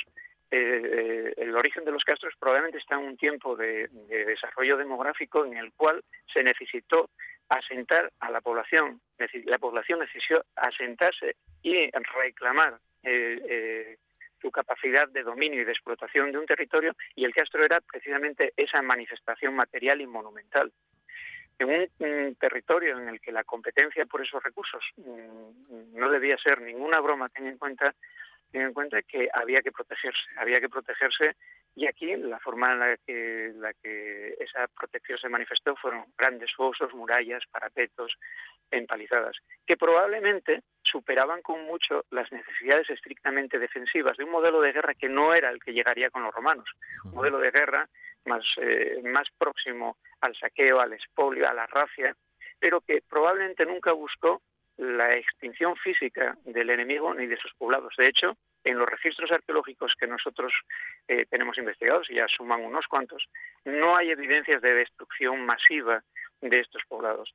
La violencia eh, tiene un umbral en el que comunidades con un número como el que te decía, entre 100 o 100 150, pueden poner en peligro la, la, continuidad del, grupo y, por lo tanto, probablemente el, el, tipo de, de conflicto aparte de que la violencia existiera, pero el umbral que debía superar debía ser bastante, bastante o lo suficiente como para no comprometer el futuro de todos ellos. Pues bien, esas murallas, esos, esos fosos que protegen el núcleo central, la entidad social más importante de, durante todos esos siglos, que fue el Castro, no solamente ejercen esa labor de defensa, sino también eh, de, manifestación exterior del poderío de aquella comunidad que albergaba, ¿no? Hmm. Grandes murallas, grandes osos significa una comunidad que es capaz de despistar una parte de su esfuerzo productivo para realizar esas grandes obras monumentales. En ese sentido,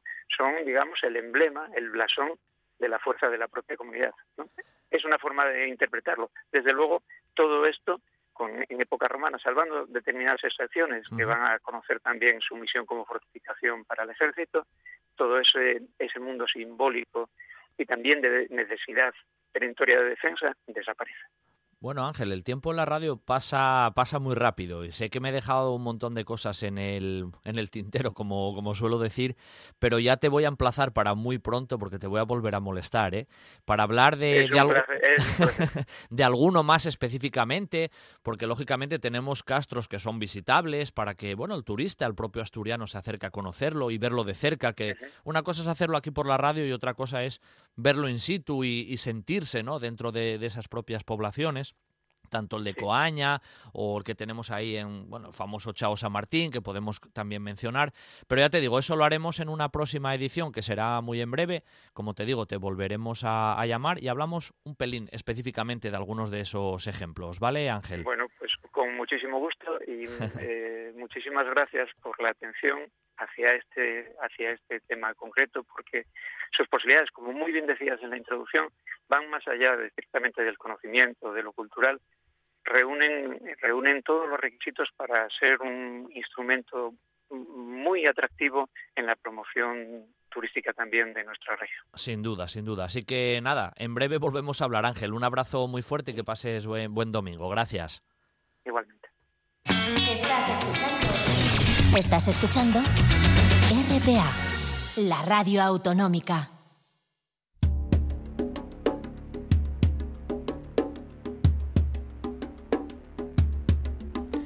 Bueno, y apenas iniciamos nuestra segunda hora aquí en, RPA, en un buen día para viajar. Y a modo de sumario, comentar que en este inicio vamos a tener a nuestro amigo Javi Pedrosa, que nos va a llevar a esa sección de los grandes viajeros en, la historia, para hablar del irlandés Ernest Shackleton, un personaje tal vez un poquito desconocido, pero que hoy vamos a conocer mucho más de cerca. Luego ya sabéis que nos gusta proponeros salidas fuera de las fronteras de Asturias y nos vamos a acercar a la provincia de Valladolid para conocer de cerca la hermosa población de Tordesillas. Y por último, para finalizar en los últimos minutos, vamos a hablar y dar voz al concejal de turismo del Concejo de Salas, en este caso Alejandro Bermúdez, que nos va a hablar de los procesos de dinamización turística en el municipio de Salas. Comenzamos nuestra segunda hora en un buen día para viajar.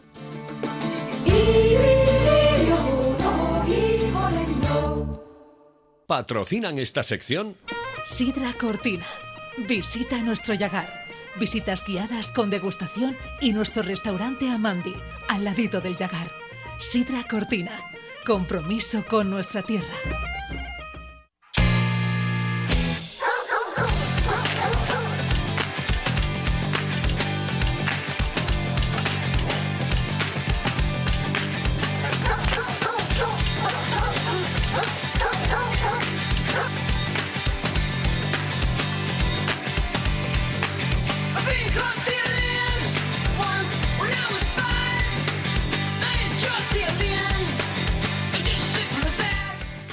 Bueno, apenas, como decía, comenzamos la, segunda hora de un buen día para viajar con grandes viajeros en la historia y vamos a tener nuestro amigo Javi Pedrosa de Geoface, que ya lo tenemos al otro lado de la línea y que ya, bueno, paso a saludar. Muy buenos días, Javi.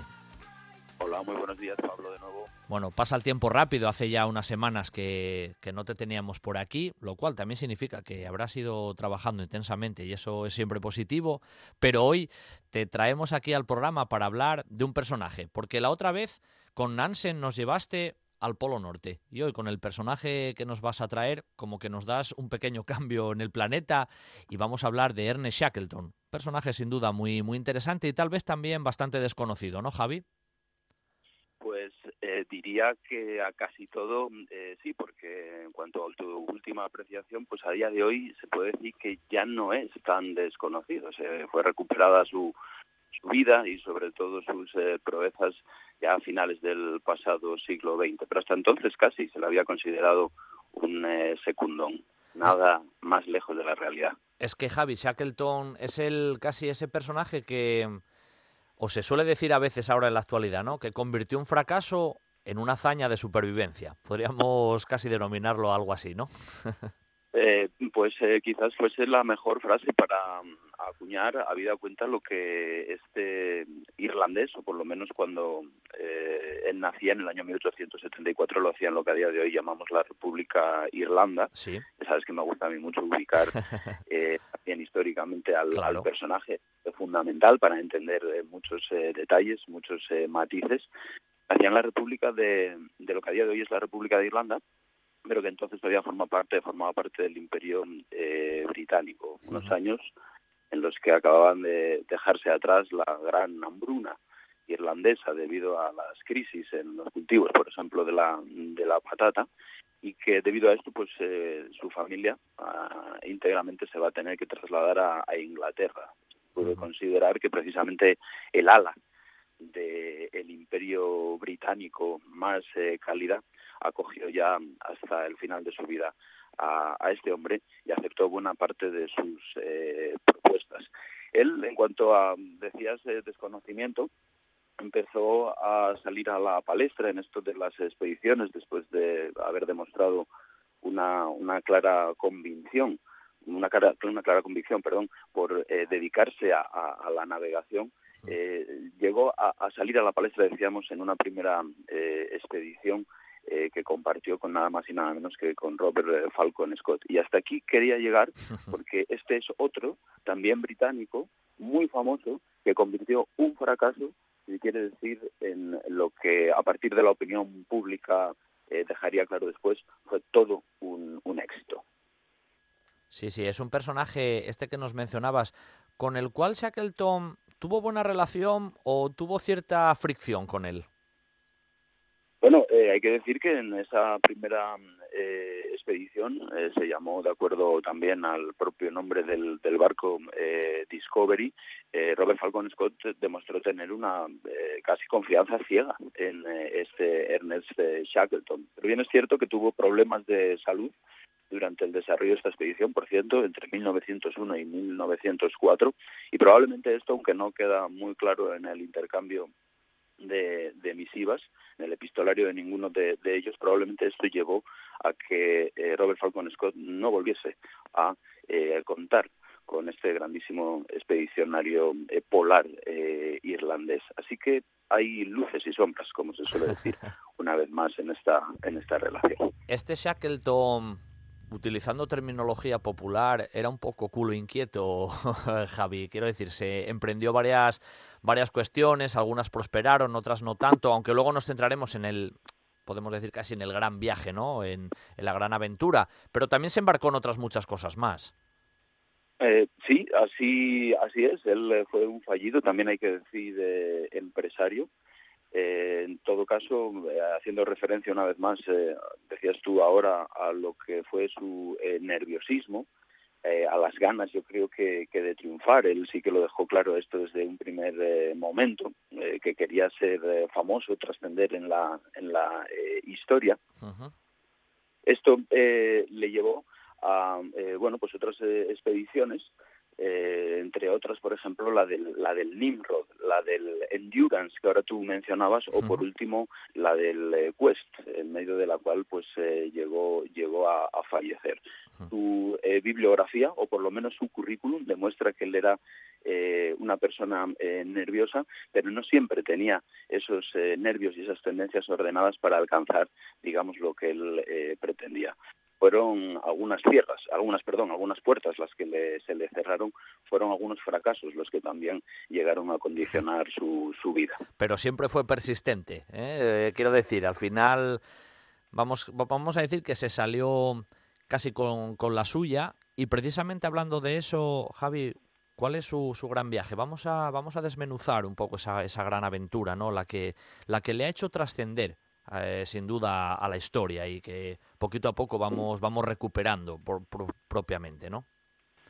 Eh, sí, eh, tienes razón, porque a diferencia del último eh, personaje que llegamos a tratar aquí en las ondas, aquel noruego Fritjof Nansen, con tantas y variadas aristas y, bueno, pues eh, posibilidades.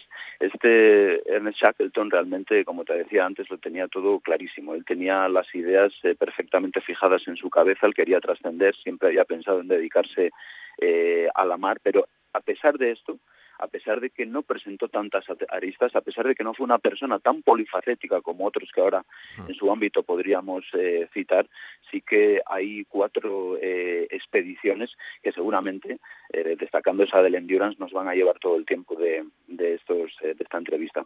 Pues Tú te refieres a la, de, a la del Endurance, yo antes mencionaba la del Discovery, déjame que cite entre medias, entre 1907 y 1909, la expedición eh, Nimrod, porque se decía, primero en la Discovery él va a ir de tercer oficial eh, en esa expedición dirigida por Falcon Scott, pero él, como quería trascender, ya va a buscar la manera de poder eh, liderar él su propia expedición. Y esto, como decía ahora, va a suceder en el año 1907 va a dirigir otra vez más a la Antártida, lo va a hacer también teniendo en cuenta lo que había sucedido en la, en la, expedición anterior, sobre todo a nivel logístico, va a llegar hasta el estrecho de McMurdo y por hacerlo todo un poquito más rápido, me refiero a yo, no a aquella expedición, de destacar que en esa misma ya en los años en que se estaba alcanzando por primera vez, o al menos eso dicen los libros de historia, el polo norte eh, geográfico, también eh, eh, nada más y nada menos que Amundsen estaba buscando el paso del, noroeste también, por ejemplo, este señor Ernest Shackleton y algunos de sus expedicionarios van a ser capaces de ascender nada más y nada menos que ese volcán, la Antártida, el monte Erebus, con más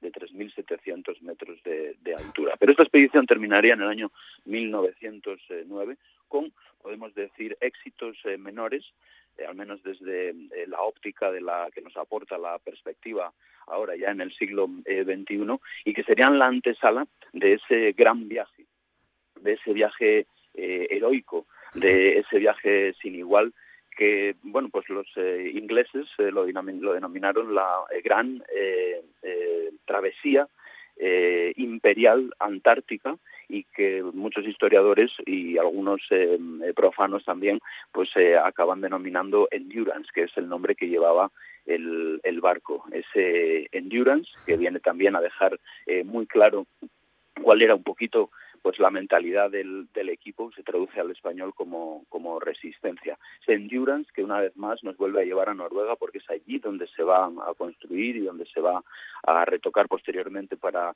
para esta idea y en última instancia recala en Londres donde va a acoger a toda la expedición de, de Shackleton. Desde Londres, gracias a eh, las buenas noticias que transmitía el por entonces ya dirigente de la nación, Winston eh, Churchill, le dicen, a pesar de que incluso eh, acababa de estallar la Primera Guerra Mundial, con una breve palabra le dice, prosiga. Quería decir, abandona el puerto de Londres, dirígete, estos eran los planes, a la ciudad argentina de Buenos Aires y en última instancia continúa con tus planes, es decir, alcanzar la isla de Georgia del Sur, desde donde se lanzaría ya definitivamente esa expedición a los hielos eh, de la eh, Antártida.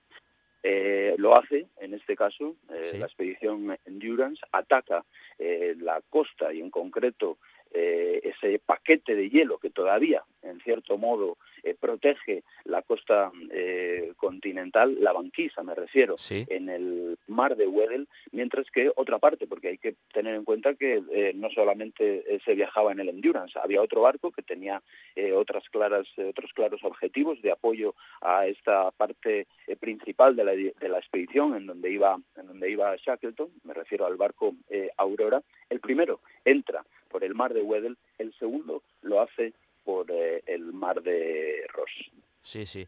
Eso estamos hablando, que es muy curioso, ¿eh, Javi, según lo decías, porque nombras a Churchill incluso a las puertas ya de, bueno, de, esa, de esa guerra mundial, que a pesar de esa guerra mundial tiraron millas, nunca mejor dicho. O sea, la aventura, la aventura prosiguió con esos condicionamientos que ya de por sí eran difíciles en el, en el planeta, porque bueno, a nivel político, lógicamente, eso influenciaba todo, a todo el sistema mundial seguramente nadie eh, pensaría que eh, Shackleton se iba a echar atrás por lo que veníamos diciendo hasta ahora, lo curioso, lo incluso extraño y, poco esperable es que una nación enfrascada en aquellos eh, problemas tan graves de principios del siglo XX, nada más y nada menos que la Primera Guerra Mundial, pudiera permitirse eh, no solamente eh, bueno pues eh, plantear la expedición sino incluso en, muy pocos casos muy humildemente apoyarla también económicamente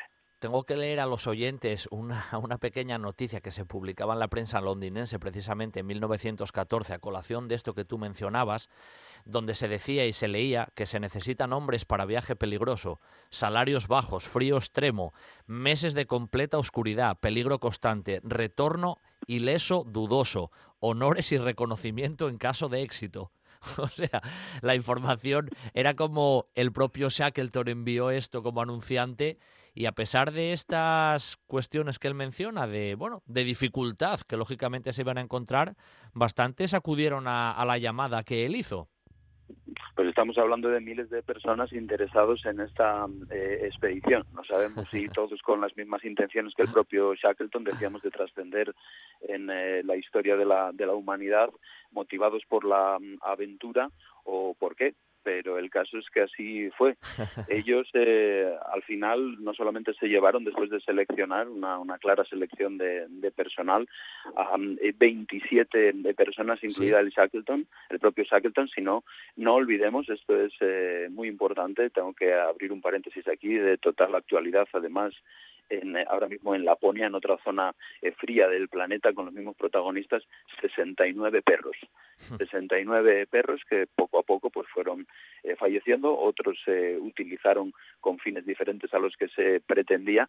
Esos humanos y cánidos, animales, van a ser los que van a formar la expedición tras la llamada de Shackleton a sus compatriotas para formar parte de ella cuando tiene enrolada la tripulación y comienza el viaje propiamente, ¿cómo, cómo son las condiciones, Javi? Metámonos ahí en estos, bueno, en este tramo final que tenemos contigo de, la propia de la propia expedición.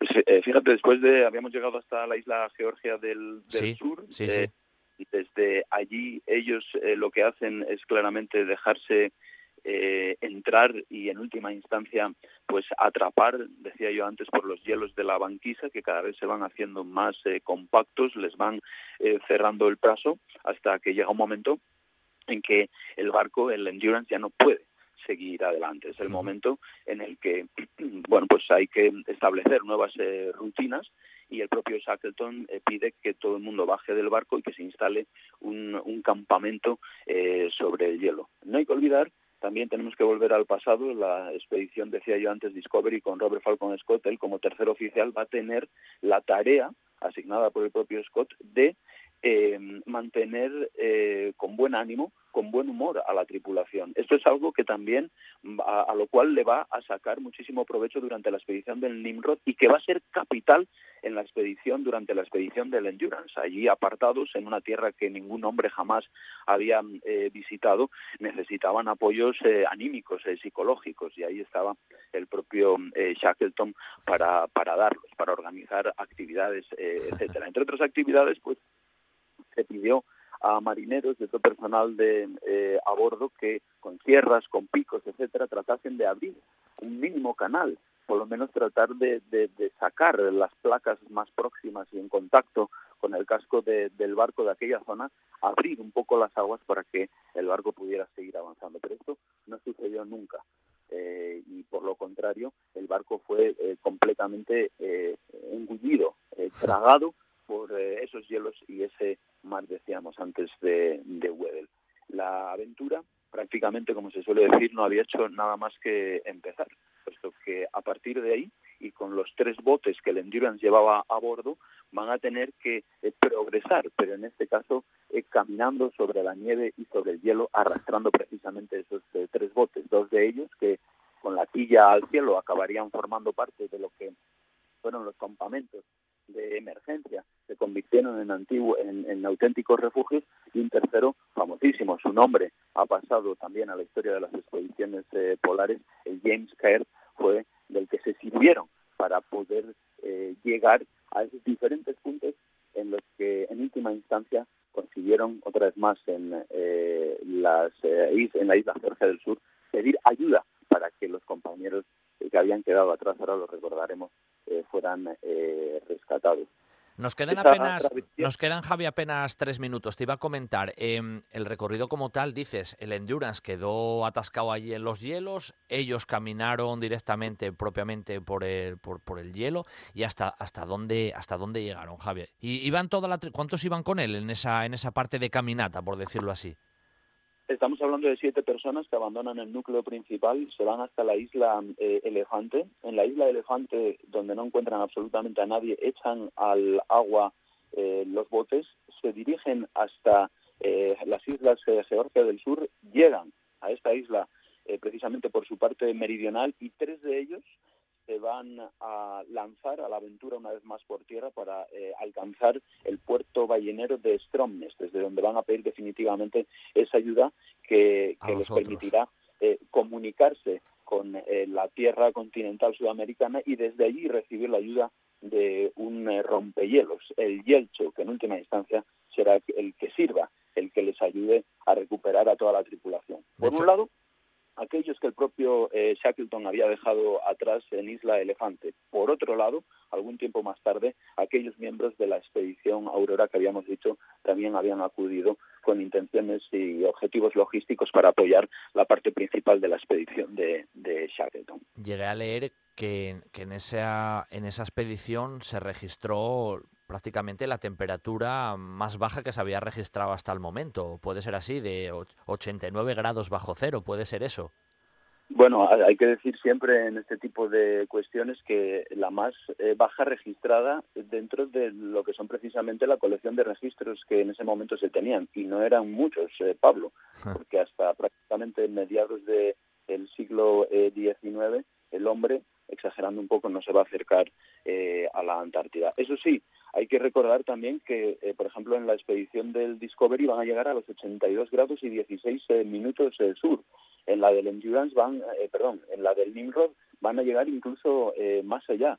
Es todo un éxito en cuanto a datos, lo que podemos decir también de cualquiera de las expediciones en las que haya estado involucrado Scott, perdón, Shackleton. Pero creo que vamos a tener, si me dejas dos segundos, para recordar que precisamente esta expedición del Endurance no va a ser la última. La última será la del Quest, entre 1921 y 1922, justo cuando precisamente su país de origen, República, a día de hoy decimos de Irlanda, va a alcanzar esa independencia del Reino Unido con la intención de volver a la Antártida en una expedición que se había perfilado como científica, también pisando la isla de Georgia del Sur, allí, allí después de todo lo que Shackleton había pasado, después de todos los riesgos que llegó a superar, superar de todo el, al límite de, la vida y de la muerte en el que estuvo, va a fallecer de un ataque de corazón precisamente a bordo de esa embarcación, ah. el, el Quest, lo que es la vida, siendo todavía un joven expedicionario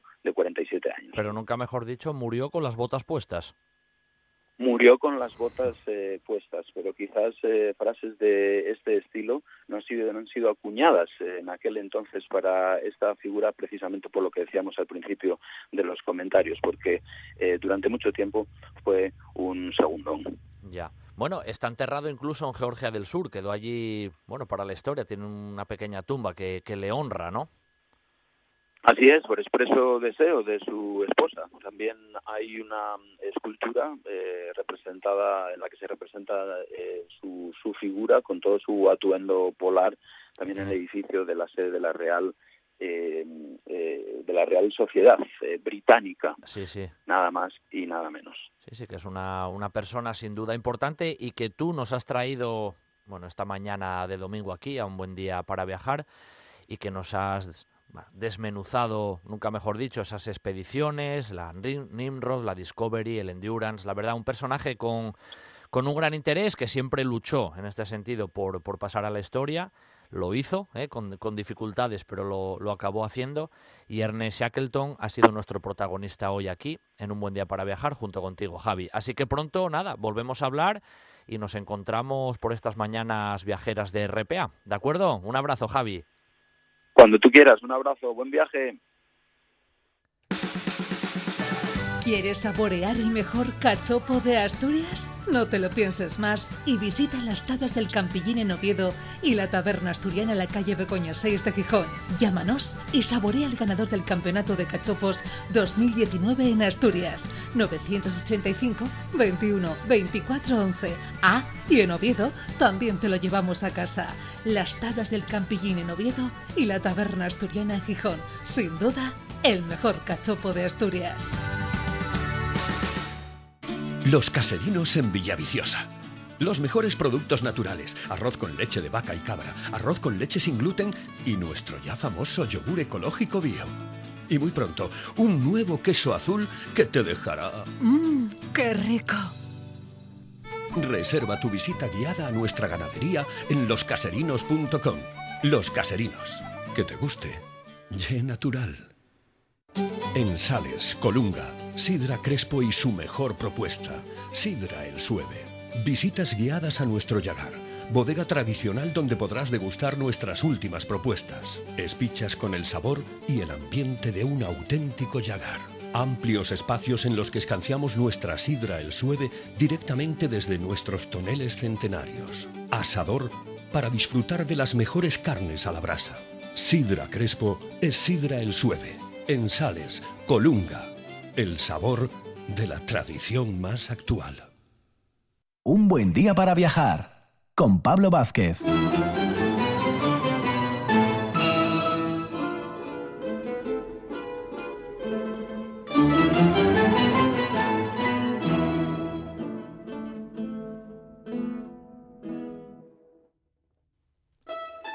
Bueno, seguimos aquí un buen día para viajar. Ya sabéis que todos los fines de semana ahora os proponemos una salida fuera de, de las fronteras para bueno, pasar el día o el fin de semana.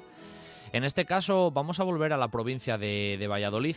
Hace unas semanas hablábamos con una, con una guía sobre el Colegio de San Gregorio en la propia capital pucelana, pero hoy vamos unos kilómetros antes a una población conocidísima y que a todos seguro sonará, que es la población de Tordesillas, ¿eh? a nivel histórico, artístico, muy importante, además fácilmente transitable, bien, bien situada, cerca de las autovías, buena comunicación. Y en este caso, para hablar de Tordesillas y de algunos de sus lugares más emblemáticos, tenemos también a una guía oficial allí en territorio de Castilla y León, en la propia provincia de, de Valladolid. Ella es Inés Retortillo. Buenos días, Inés. Hola, buenos días. ¿Qué tal andamos? Un placer eh, que estés con nosotros aquí en, en Asturias, eh, en este caso. El placer es mío. y que nos hagas viajar radiofónicamente hasta ahí, hasta, hasta Tordesillas, que decía yo, es una de esas poblaciones, bueno, como tantas otras que tenemos repartidas a lo largo y ancho de, del país, pues muy monumental, con mucha historia por detrás, con muchos personajes que pasaron por ella con gran influencia, algunos que pervivieron ahí muchos años. Vamos a desgranar lo que nos dé tiempo ahora en estos minutos y si nos queda alguna cosa por detrás, pues otro día volvemos a llamarte y lo solucionamos, no hay problema. ¿De acuerdo, Inés? Pues yo encantada de estar contigo las veces que hagan falta y de promocionar mi tierra que es, eh, bueno, pues la verdad no es como otras, es única, Tordesillas Claro. es única. Claro que sí, claro que sí. La verdad es que es una localidad con muchísima historia, es un punto geográfico del que, bueno, pues han partido muchísimos, eh, muchísimos hechos históricos. Así que, bueno, si quieres, no sé si quieres que empecemos por cómo la llamamos, Sí. por su gastronomía, por sus fiestas, por su cómo hacemos la visita. No, yo creo que lo idóneo es lo que tú decías lo primero, mm, poner al oyente en situación de, de cuándo nace Tordesillas y, y- y por qué, ¿no? Que, ¿Cuál es ese Sí. origen ¿no? histórico que seguramente conocemos? Sí, bueno, Tordesillas nace sobre todo porque está justamente enmarcada por el río Duero. Y el río Duero ha sido la frontera natural eh, entre musulmanes y cristianos. Y después de la batalla de Simancas del año 939, pues se va ganando el terreno de los cristianos hacia el sur de España y a partir de ese momento Tordesillas se convierte en esa frontera importante entre musulmanes y cristianos. Se van a sentar grandes familias nobles, como los Alderete y los Acevedo, y evidentemente una de las batallas importantes en la que van a participar eh, gentes de esas tierras va a ser la famosa batalla de las Navas de Tolosa del año 1212 y eso va a hacer que bueno Tordesillas se afiance como una localidad importantísima ya a partir del siglo XIII. Y evidentemente a partir de ese momento una ciudad, eh, como decimos aquí, una ciudad real. Tuvimos Palacio Real. Desgraciadamente, en la época de los Borbones, nuestro Palacio Real fue derruido, pero fíjate, en nuestro Palacio Real pues eh, estuvieron reyes tan importantes como Alfonso XI, su hijo Pedro I el Cruel, Enrique III y Catalina de Lancaster, los padres de, la, de, los abuelos de la reina Isabel la Católica, Juan I, Juan II, los propios reyes católicos, Carlos V con su hermana, eh, Felipe el Hermoso, Felipe II, pero evidentemente la figura más ligada a Tordesillas va a ser sobre todo la reina Juana, Juana I de Castilla. Bueno, pero solamente ese currículum que nos acabas de hacer de Tordesillas, de los personajes reales vinculados a la población, ya nos muestra bien a las claras de lo que estamos hablando, de una población extremadamente importante en aquellos momentos. Pero por cierto, eh, Inés, ¿se conoce de dónde viene esa etimología, esa, esa cuestión lingüística del nombre de Tordesillas? Bueno, el nombre de Tordesillas etimológicamente eh, puede venir de varias, eh, de varias acepciones no nos ponemos de acuerdo, pero bueno, eh, creemos que la acepción más importante es Otero de las Sillas, porque bueno, pues eh, había un entorno importante, estamos en una zona alta, abajo el río Duero, y evidentemente estaba llena de cancelos, llena de, huecos en la tierra, y de ahí podía venir por evolución fonológica el castellano. Oter de sillas, porque evidentemente en su escudo tenemos eh, tres sillas de jineta de montar y la gran afluencia de nobles con eh, sus sillas y con sus caballeros fue muy importante y también por evolución fonológica el castellano podría llegar a ser. O Torre de Estila, eh, donde bueno pues haríamos referencia también a de los antecedentes musulmanes anteriores a la repoblación. En vano todavía conservamos una pequeña parte de esa torre que formaría parte de la muralla. Bueno, buen punto para, para iniciar el recorrido contigo, casi, casi virtual. En ese entorno prácticamente central de la población tenemos la, la, Plaza Mayor, porque los dos ejes principales que van por la parte más antigua de, de Tordesillas nos hacen llegar a ese entorno de, de, la Plaza Mayor y desde ella nos podemos mover también a lo largo y ancho de, del, bueno, del callejeo de Tordesillas. La Plaza Mayor ya de por sí es interesante a nivel arquitectónico. Pues sí, evidentemente la Plaza Mayor es una Plaza Mayor típica castellana, eh, totalmente cuadrada, con dos calles que la cruzan, ejes norte, sur, este y oeste, que posiblemente coincidían con las cuatro puertas de entrada que tenía la, muralla y evidentemente asoportalada para cobijar los puestos del mercado. Así si llovía, nevaba o caía en sol de justicia, la actividad comercial no se paralizaba. Allí es donde está también la casa consistorial. Sí, la propia casa consistorial de, de la población. Em, de las murallas que tú acabas de mencionar ahora, ¿queda algún vestigio, Inés, o simplemente sabemos por dónde, por dónde pasaba?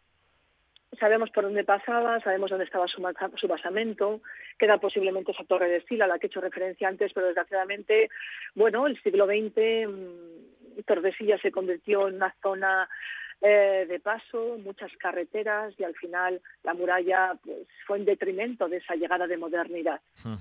Me voy a dejar guiar por ti y me voy a imaginar que estoy contigo ahí en la Plaza Mayor. Eh, tú, como guía conocedora de Tordesillas, ¿a dónde me llevarías como visita obligatoria desde la Plaza Mayor, casi en un, en un primer lugar? ¿A dónde me, ¿Qué me mostrarías, qué me enseñarías ahí?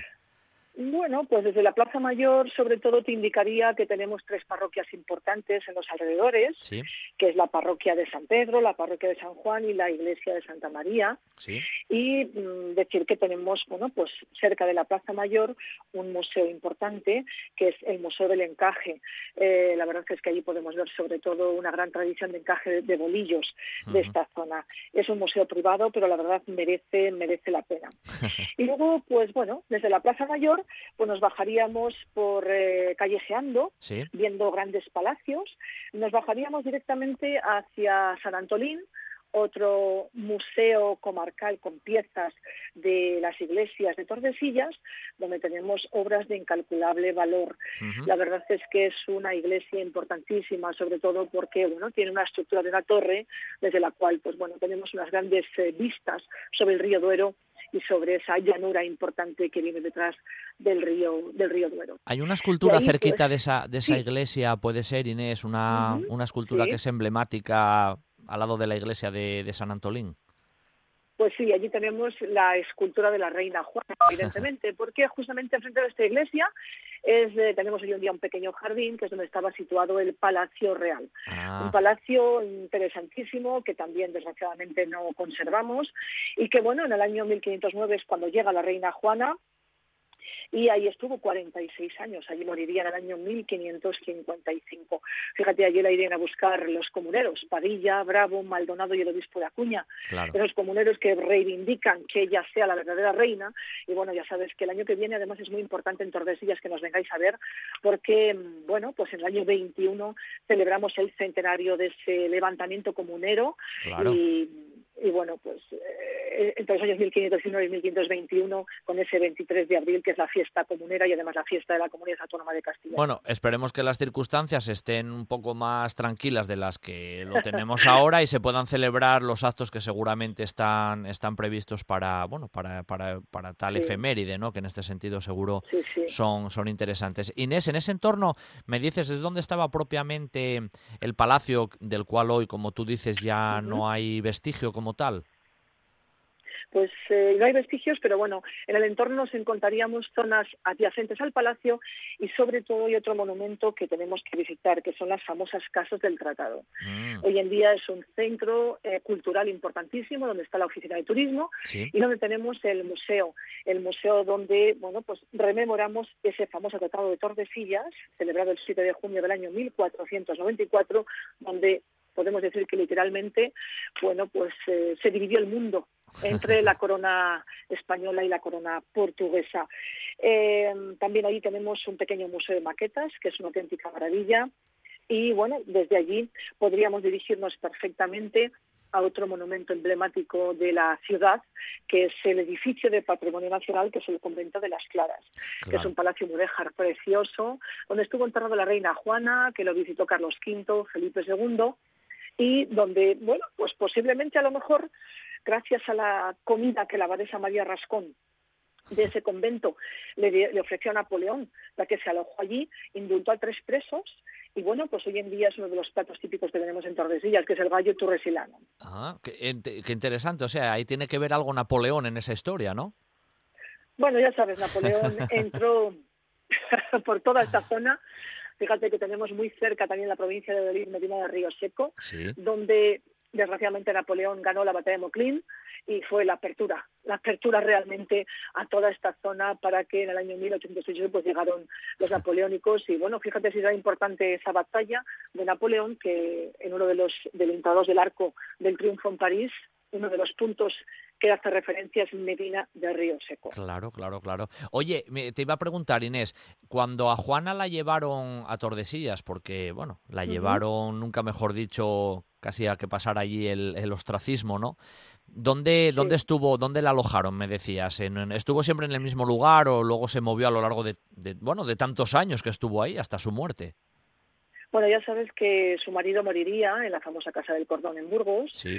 Eh, ella empezaría ese, ese periplo. En realidad, eh, Fernando el Católico lo que quiso fue proteger a su hija y además también, mm, bueno, pues llevar al máximo extremo el legado que le había dejado Isabel la Católica, que le había dicho que eh, gobernase en nombre de la reina, es decir, en nombre de la reina Juana. Así que la protegió. eh, ella seguiría el cuerpo de su marido, inicialmente a la Cartuja de Miraflores y más Sí. tarde a Tordesillas, donde en el antiguo Palacio Real, bueno, pues allí estaría más tarde pasaría a Las Claras y luego ya bajaría a la Capilla Real de Granada. Sin embargo, ella la mantendrían primero protegida en ese palacio con familias proclives a Fernando el Católico y más tarde con la llegada de Carlos V, pues seguiría en el mismo palacio hasta su muerte. 46 años aquí. Tuvo, tuvo actividad, vamos a decirlo así. ¿Estuvo simplemente ahí como presa, entre comillas, o también tuvo relación diplomática con otros, recibía personas que la venían a conocer, o intentaron que eso estuviera prácticamente oculto y que su vida pasara, eso, en la oscuridad? Bueno, inicialmente tuvo varias etapas. Eh, recibía a, personas importantes, recibía a su padre, recibía más tarde a su hijo Carlos V, recibiría más tarde a una de sus hijas.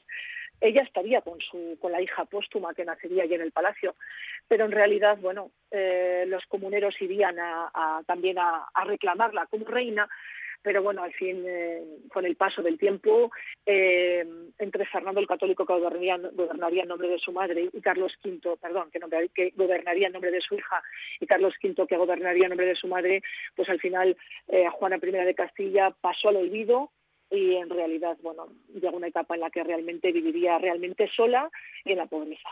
Bueno, bueno, quería que me comentaras, porque bueno, nos quedan un par de, de minutinos, un poco lo que es el Real Monasterio de, Santa Clara, ese, ese, palacio tan, tan impresionante que, tenemos ahí en Tordesillas y que además es, es visitable turísticamente, ¿no? ¿Cuáles serían esos puntos más reseñables de esa historia, de ese edificio? Pues fíjate, tenemos cuatro edificios de patrimonio nacional en Castilla y León y uno precisamente en Tordesillas. La verdad es que fue el primer palacio real que tuvimos en Tordesillas, porque fue un palacio que realmente lo crea Alfonso XI y más tarde su hijo Pedro I eh, no para sus mujeres legales, para sus concubinas, trayendo el lujo de sus concubinas que eran del sur de España y que no las faltase de nada. Fíjate que tiene incluso baños árabes. Oh. Trajo a Larifes, también del sur de España, y la verdad es que es una joya arquitectónica espectacular. Mm. ¿Qué sucedió? Pues bueno, que Pedro I el Cruel, pues al final, eh, al final de su vida se dio cuenta posiblemente que no iba al cielo. Y al final decidió que ese palacio que había sido de concubinato eh, se, se convirtiese en un convento de clausura, llevaría 30 monjas clarisas y bueno, las llevaría ahí para que rechasen por él y por su padre por toda la eternidad y a partir de ese momento se convertiría ese palacio real en un convento real. Claro, claro, claro. Pero es esplendoroso y grande. Sí, es muy grande, tiene zona de huerta, tenemos eh, diferentes ampliaciones que sufrió el palacio, se conservan partes eh, de la primera etapa mudéjar y luego evidentemente las monjas eh, decidieron ir derruyendo espacios, ampliándolos o adaptándolos a sus circunstancias. Así que tenemos una parte conventual y una parte del antiguo palacio real. La verdad es que es una auténtica maravilla. Mm, ellas siguen viviendo porque tienen el uso y disfrute del edificio y la parte que nosotros visitamos, que es la parte de patrimonio nacional, pues desde la capilla dorada hasta esa fachada almohade que es una auténtica maravilla, eh, restos eh, mudejares en el patio, eh, incluso bueno la techumbre que tenemos en la iglesia, que es también bueno pues espectacular, una reja románica, eh, bueno yo creo que mejor que vengan a verlo. Sí, eso es. Mira, una cosa, Inés, para terminar, que nos quedan eso, apenas 30 segundos. Dentro de lo que es el complejo monumental de Tordesillas, de ese monasterio de Santa Clara, bueno, de la propia Plaza Mayor que ya hablamos, o del Museo del, del Tratado de Tordesillas, de la Iglesia de San Antolín, ¿tú te quedarías con algún rincón que tal vez no sale tanto en las guías, pero que bueno, por, por, alguna cuestión monumental o artística o histórica a ti personalmente te gusta, te gusta más. ¿Hay algún rincón de esos de Tordesillas que tú me recomendarías así específicamente? aparte de esos puntos tan estratégicos, ¿eh? Sí, bueno, pues yo sobre todo a mí lo que me gusta de Tordesillas es darme un paseíto por la vereda del río, debajo del convento de las Claras, y unirlo con el, con el puente medieval, que es una auténtica maravilla, ver ese río tan, tan majestuoso, ver eh, ese meandro que hace antes de llegar a la localidad de Tordesillas, para mí yo creo que es una de las imágenes más importantes. Y por supuesto, eh, decirte que estás invitado no solamente al gallo torresilano, sino bueno, pues a los dulces que tenemos, como los hojaldres bañados en almíbar, eh, bueno, esos polvorones tan importantes que tenemos aquí del toro, o la leche helada, que eso es muy peculiar y es propio de aquí.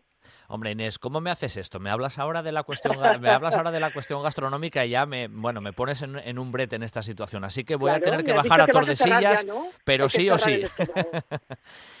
bueno, Inés, de verdad ha sido un, placer que estés con nosotros aquí en la Radio Pública de Asturias, en RPA, en un buen día para viajar. También te digo que en breve hablaremos de otros lugares de, de Castilla y León y que te volveremos a llamar y que de nuevo será un placer callejear contigo por esos grandes recursos monumentales que tenemos en ese territorio. Así que un beso muy fuerte desde Asturias y hablamos pronto. Por supuesto, por supuesto, de verdad, cuando nos llames, nosotros encantadas y bueno, eh, promocionar Tordesillas para nosotros es una maravilla y sobre todo las visitas de los sábados a, las 11 de la mañana. Muy bien, pues nada, ahí estaremos muy pronto y volvemos a hablar contigo, Inés. Un abrazo fuerte, gracias. Un abrazo, un beso. Si tú estás conmigo, en el área residencial de Nuevo Roces, Café para el 15. Gran variedad de desayunos, menú del día, una amplia carta de cervezas y los fines de semana el mejor ambiente de copas. Vive los mejores eventos deportivos con nuestras siete pantallas gigantes. Y por supuesto, con todas las medidas de seguridad para que solo te preocupes de disfrutar. Avenida de Roces 1111 en el área residencial. Te esperamos en el 15.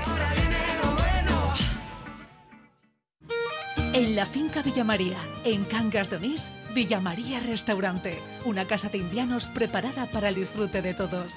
Todos los días, terraza, carta y picoteo, cócteles, salones especializados y adaptados para todo tipo de eventos. Y para disfrutar con los cinco sentidos, nuestra terraza jardinada a orillas del Güeña. Hay muchos restaurantes, pero pocos son inolvidables. Villa María Restaurante, en Cangas de Onís, un lujo al alcance de todos. Un buen día para viajar con Pablo Vázquez.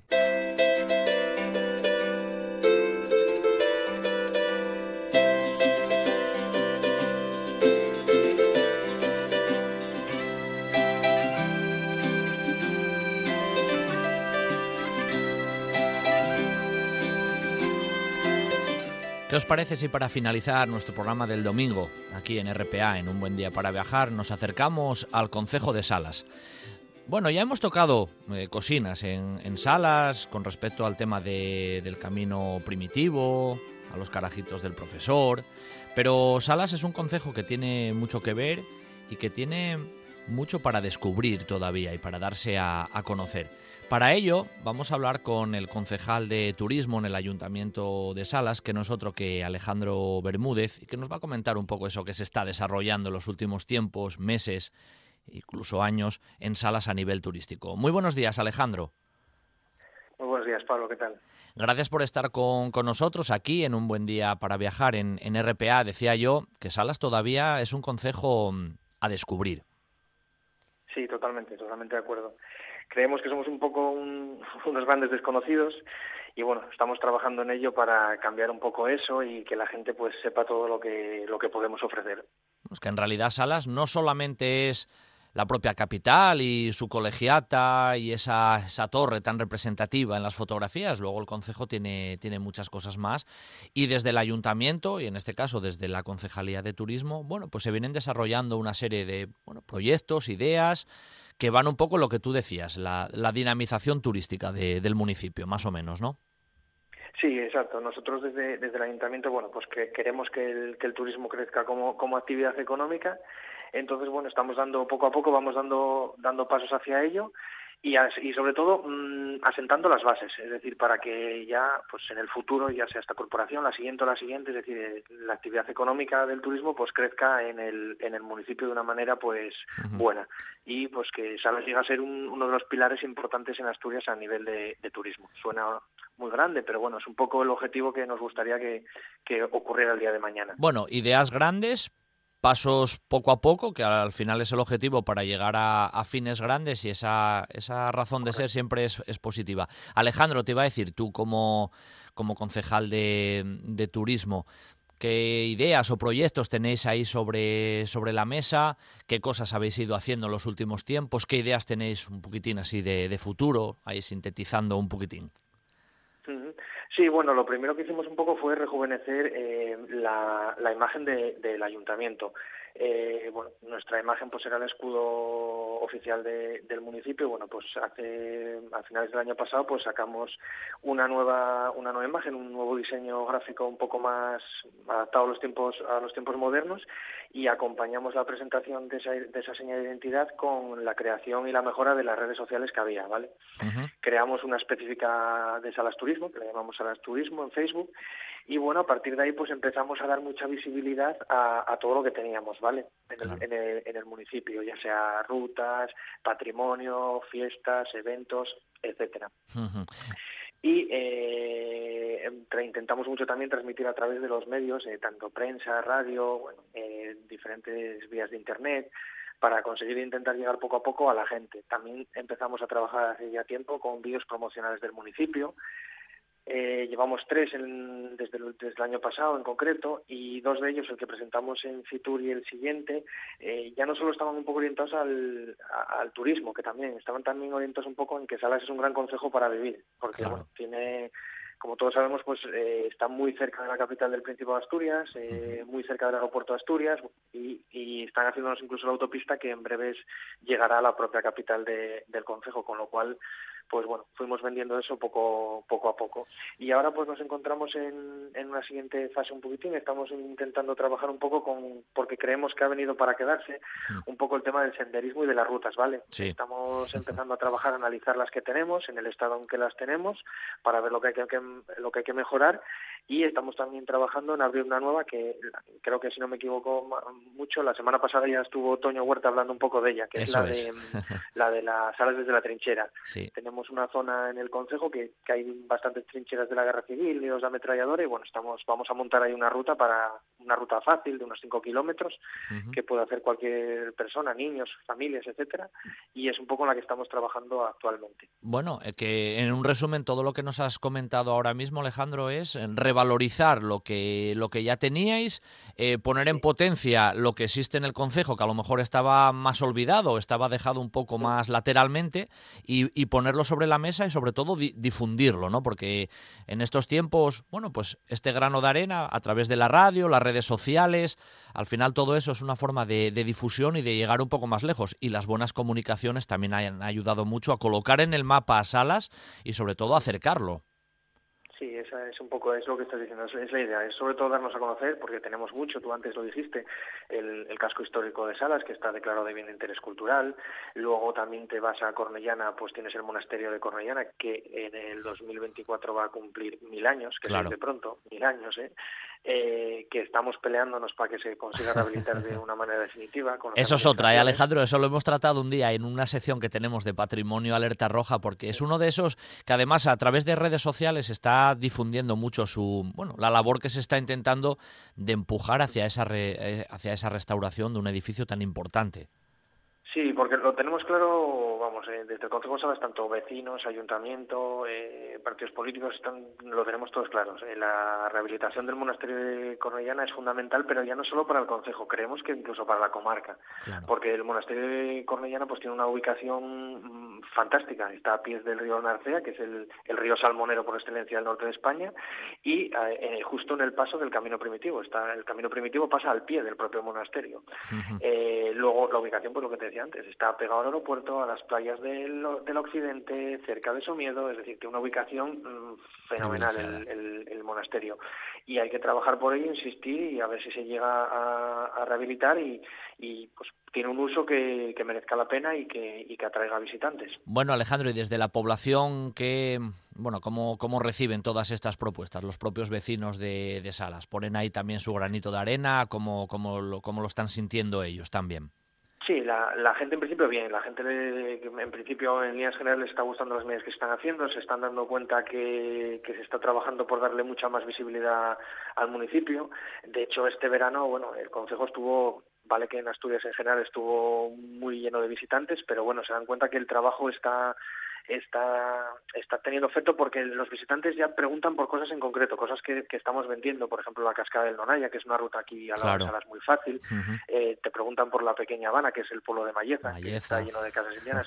Son detalles muy concretos que, que los conoce poca gente y dices, ¿cómo alguien de fuera pregunta por ello? Pues preguntan porque se está, lo ven por internet que se está publicitando, que se está ofreciendo y quieren venir a verlo. Entonces la gente se está dando cuenta de, de que sí, de que se está haciendo un trabajo por el turismo, que queda muchísimo por, por recorrer porque queda mucho, pero parece ser que el futuro hay esperanza en el futuro en ese sector aquí en el Consejo. Nos queda apenas un minutín, Alejandro. ¿Cómo, ¿Cómo estáis notando ahora ya que estamos a las puertas de octubre todo este tema de la pandemia en el Consejo? ¿Habéis notado también un poco la afluencia de, de personas? ¿Se, se ralentizó? ¿Cómo, ¿Cómo lo vivisteis? Sí, aquí donde más afectó ha sido en el eh, como peregrinos, los, cami- lo- los caminantes del camino de Primitivo Santiago, sí bajó el número de, de peregrinos. Ahí sí se ha notado mucho, eh, bastante. Eh, de miles que tenían que haber pasado, pues han pasado cientos, o unos pocos de cientos, y eso pues se ha notado. El- vamos a decir, los turistas normales eh, ha sido un buen verano, ha sido un buen verano porque Asturias tuvo mucho mucho tirón y se consiguió salir de la situación, salvar un poco lo que pasó en el confinamiento y tal, y se consiguió salvar un poco eh, el problema. Pero bueno, estamos un poco preocupados de cara un poco a ver qué pasa ahora cuando empiece ya a venir el mal tiempo, ya sabes, las terrazas pues a lo mejor ya la gente tiene que entrar más a bares, restaurantes, bueno, a ver un poco cómo evoluciona. Estamos un poco preocupados, pero veamos, con esperanza. Veamos poco a poco y con calma cómo evolucionan las cosas. Eh, agradecerte tu presencia esta mañana aquí con nosotros en un buen día para viajar y sin duda invitar a todos los asturianos que nos están escuchando que se acerquen a salas a conocer los recursos que tiene el Concejo, que son muchos. Un abrazo, Alejandro. Muchas gracias. Y hasta aquí nuestro programa dominical. Aquí finaliza el fin de semana para nosotros en un buen día para viajar, pero para vosotros todavía es domingo y hay que disfrutar de todo lo que nos ofrece Asturias. Así que nos emplazamos para el próximo fin de semana. En los mandos técnicos, Juan Saez Pendas y al micrófono Pablo Vázquez. Hasta el próximo sábado.